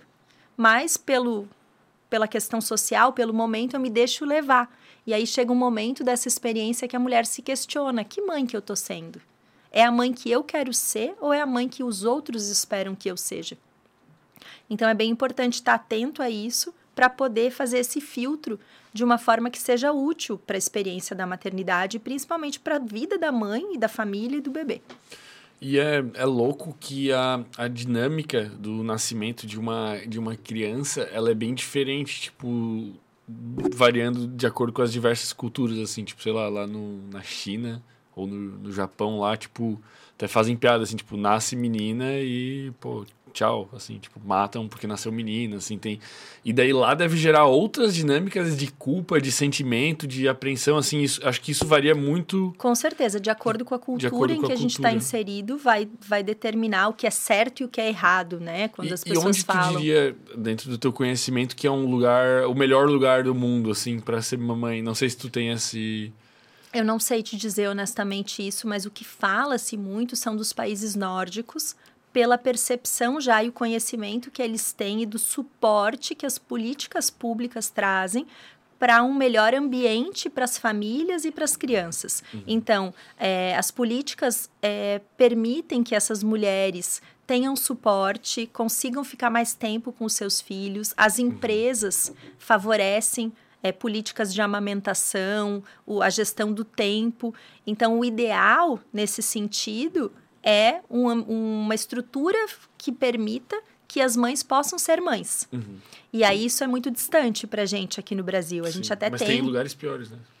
Com certeza. Sempre tem, mas sempre a gente tem. vai sempre buscar as referências que são positivas para tentar chegar um pouco mais perto disso. Até porque o que a gente está colocando aqui em jogo, nesse caso, é o desenvolvimento e o interesse das crianças. Uhum. E isso é o que vai impactar é, a nossa sociedade a médio e longo prazo. Enquanto a gente não cuidar melhor das nossas crianças, a gente vai continuar reproduzindo modelos sociais que estão fadados ao fracasso. Mas tu acha que as coisas estão melhorando? Eu acredito que a informação, o conhecimento tem trazido cada vez mais possibilidades para as famílias. Só que aí a gente precisa olhar também para para as necessidades básicas. Por quê? Eu só consigo olhar para a necessidade do meu filho, para o emocional, para o afetivo, se eu tiver o um mínimo. Tipo, Por quê? Comida, De que forma que eu vou me preocupar com isso, em não ser agressiva, em não ser violenta, em pro, proporcionar uma educação melhor, se eu não tenho o básico? Sim. Se eu preciso sair de casa, às vezes às quatro horas da manhã, pegar um ônibus, trabalhar o dia inteiro, passar na creche depois às oito da noite, que paciência, que, que resiliência que eu tenho para lidar com o meu filho. Então, é, um, é uma questão muito complexa que envolve muitos fatores. Tipo, como é que a mãe não vai entupir o bebê de cortisol se ela mora num bairro que tem tiroteio todo dia? Tipo, Exato. Então, assim, muitas vezes, quando a gente traz esse tipo de informação, né, de do quanto é importante cuidar da saúde mental no período gestacional e no pós-parto, é, obviamente vão ter pessoas que vão ouvir isso e vão ficar até indignadas, porque não tem condições de cuidar. Não uhum. tem condições de lidar com isso. E hoje, quando você vai buscar atendimento, por exemplo, no CRAS, que é o, o órgão responsável aí por prestar suporte psicológico, a fila de espera para o atendimento psicológico é gigantesca. A mulher já vai ter parido, a criança já vai estar tá crescendo e talvez não chamaram ela ainda para psicoterapia. Então, é, temos hoje muitos, muitos programas sociais, psicólogos que atendem num valor mais acessível, é, as faculdades que né, os estudantes prestam atendimento gratuitamente, mas ainda assim não atende toda a demanda que a gente tem. Então, psicoeducar essas mães e poder oferecer é, alguns suportes, como grupos, às vezes até nesses locais de CRAS, CREAS, esses locais que podem prestar suporte para orientação e, e, acolhimento de mães é muito importante, até no período pós-parto, porque aí a gente consegue alcançar um número maior de pessoas e proporcionar um, uma gestação e um pós-parto um pouco mais humano. Uhum. Porque, de fato, pensa você ter esses sintomas que a gente falou aqui há pouco, de uma depressão pós-parto, às vezes até algo mais grave, e você não tem a quem recorrer. e tu não sabe nem o que, que é, esse aí que é o problema, né? Mas Sim. por isso estamos aqui, né? Estamos disseminando. É, e a ideia é que mais e mais pessoas tenham esse conhecimento e possam ser amparo, possam ser rede de apoio para essas mulheres e ajudem elas a passar por essa experiência de uma forma muito mais leve. E se tu pudesse resolver um problema em relação a toda essa dinâmica, assim, só um, tipo, tu tem um dedo mágico e tu tem capacidade de resolver uma coisa, de mudar uma coisa dessa dinâmica, assim, o que, que tu mudaria? Uau, pergunta difícil, mas eu acredito que é, se toda mãe pudesse ter uma rede de apoio melhor estruturada, pessoas que pudessem contribuir com ela, tanto no período gestacional como no pós-parto, e que essas pessoas tivessem acesso à informação, a conhecimento. Não, aí que... já está resolvendo mais de um problema, não pode Não, uma rede de apoio estruturada. tá. Rede de apoio estruturada é uma coisa só, só que perpassa por tudo isso. É, para que ela se sinta acolhida e que ela tenha amparo. Porque. Entendi é, quando a gente está falando desses adoecimentos, né, um dos fatores ambientais muito forte é essa questão de ter pessoas que possam contribuir. Então, uma mãe que tem alguém para ficar com o bebê, para ela dormir, por exemplo, uma noite, ou uma mãe que tem alguém para ajudar com as tarefas domésticas. Isso tudo faz muita diferença na saúde mental da mulher. Uhum. E como eu cuido da saúde mental, eu vou acabar dando um foco nisso. Porque uma mãe saudável e, e funcional psicologicamente, com certeza vai impactar positivamente o desenvolvimento da criança. E o oposto também é verdadeiro. Quando a mãe não está bem, a criança vai ser negligenciada em muitos momentos e isso vai ser muito mais difícil e prejudicial a médio e longo prazo. Então, se na gestação já causa um estrago, imagina um ambiente aversivo e invalidante para uma criança nos primeiros anos de vida. Uhum. Então, tem um livro que eu gosto muito, que é da Suigueira, que chama Por que o Amor é Importante. Ele fala justamente desses dois primeiros anos de vida do bebê, o quão importante isso é, e traz até alguns estudos dessas questões de ansiedade e, e o quanto os pais puderem se dedicar aos filhos nesses primeiros dois anos, e não só falando de tempo, mas especialmente de qualidade, pais presentes, pais participativos, pais afetuosos, amorosos com as crianças, o quanto isso vai ser transformador na vida desses futuros adultos aí que estão em desenvolvimento. Economizando terapia aí no futuro, é isso? Isso, e não só terapia, mas problemas de saúde também física, né? Porque é, isso impacta em, no desenvolvimento da criança como um todo, até o surgimento de alguns transtornos. Uhum. Então, como a gente falou antes, ali já tem estudos que apontam que o consumo de álcool na gestação podem ter alguma relação com o desenvolvimento de autismo e outras doenças, né, neuro, transtornos neuropsiquiátricos. Então, se a gente tem informação para essas pessoas de uma forma mais clara e suporte, a gente minimiza esses prejuízos é, de uma forma bem significativa. Tá bom. Uh, pessoal, como não estamos ao vivo aí, então não vamos... É ter perguntas aí do Superchat, mas eu acho que a gente conseguiu, de certa forma, dar e um panorama geral. E também, quem tiver dúvidas, perguntas, é, todo dia no meu perfil lá no Instagram eu abro caixinha de pergunta, eu gosto de me comunicar e ter contato com as pessoas que me acompanham, então pode mandar lá, pode mandar pergunta, se ficou alguma dúvida, o que eu puder contribuir, eu estou à disposição. Pô, da hora. E tu se comunica muito bem, velho. Tu poderia ser Cara, tu parece que tu, tu falou que tu é formado em direito e em psicologia, mas parece que tu é formado em medicina também e talvez, sei lá, jornalismo. Tu se comunica eu muito claramente. Eu gosto muito de falar. Que bom que eu fui clara aqui, porque eu acho que a gente consegue comunicar melhor a mensagem. O meu problema é parar de falar, não falar. Então, assim, que bom que foi útil. Eu espero que tenha sido útil para as pessoas. Com certeza. Fiquei muito feliz mais uma vez em poder estar tá aqui e falar disso.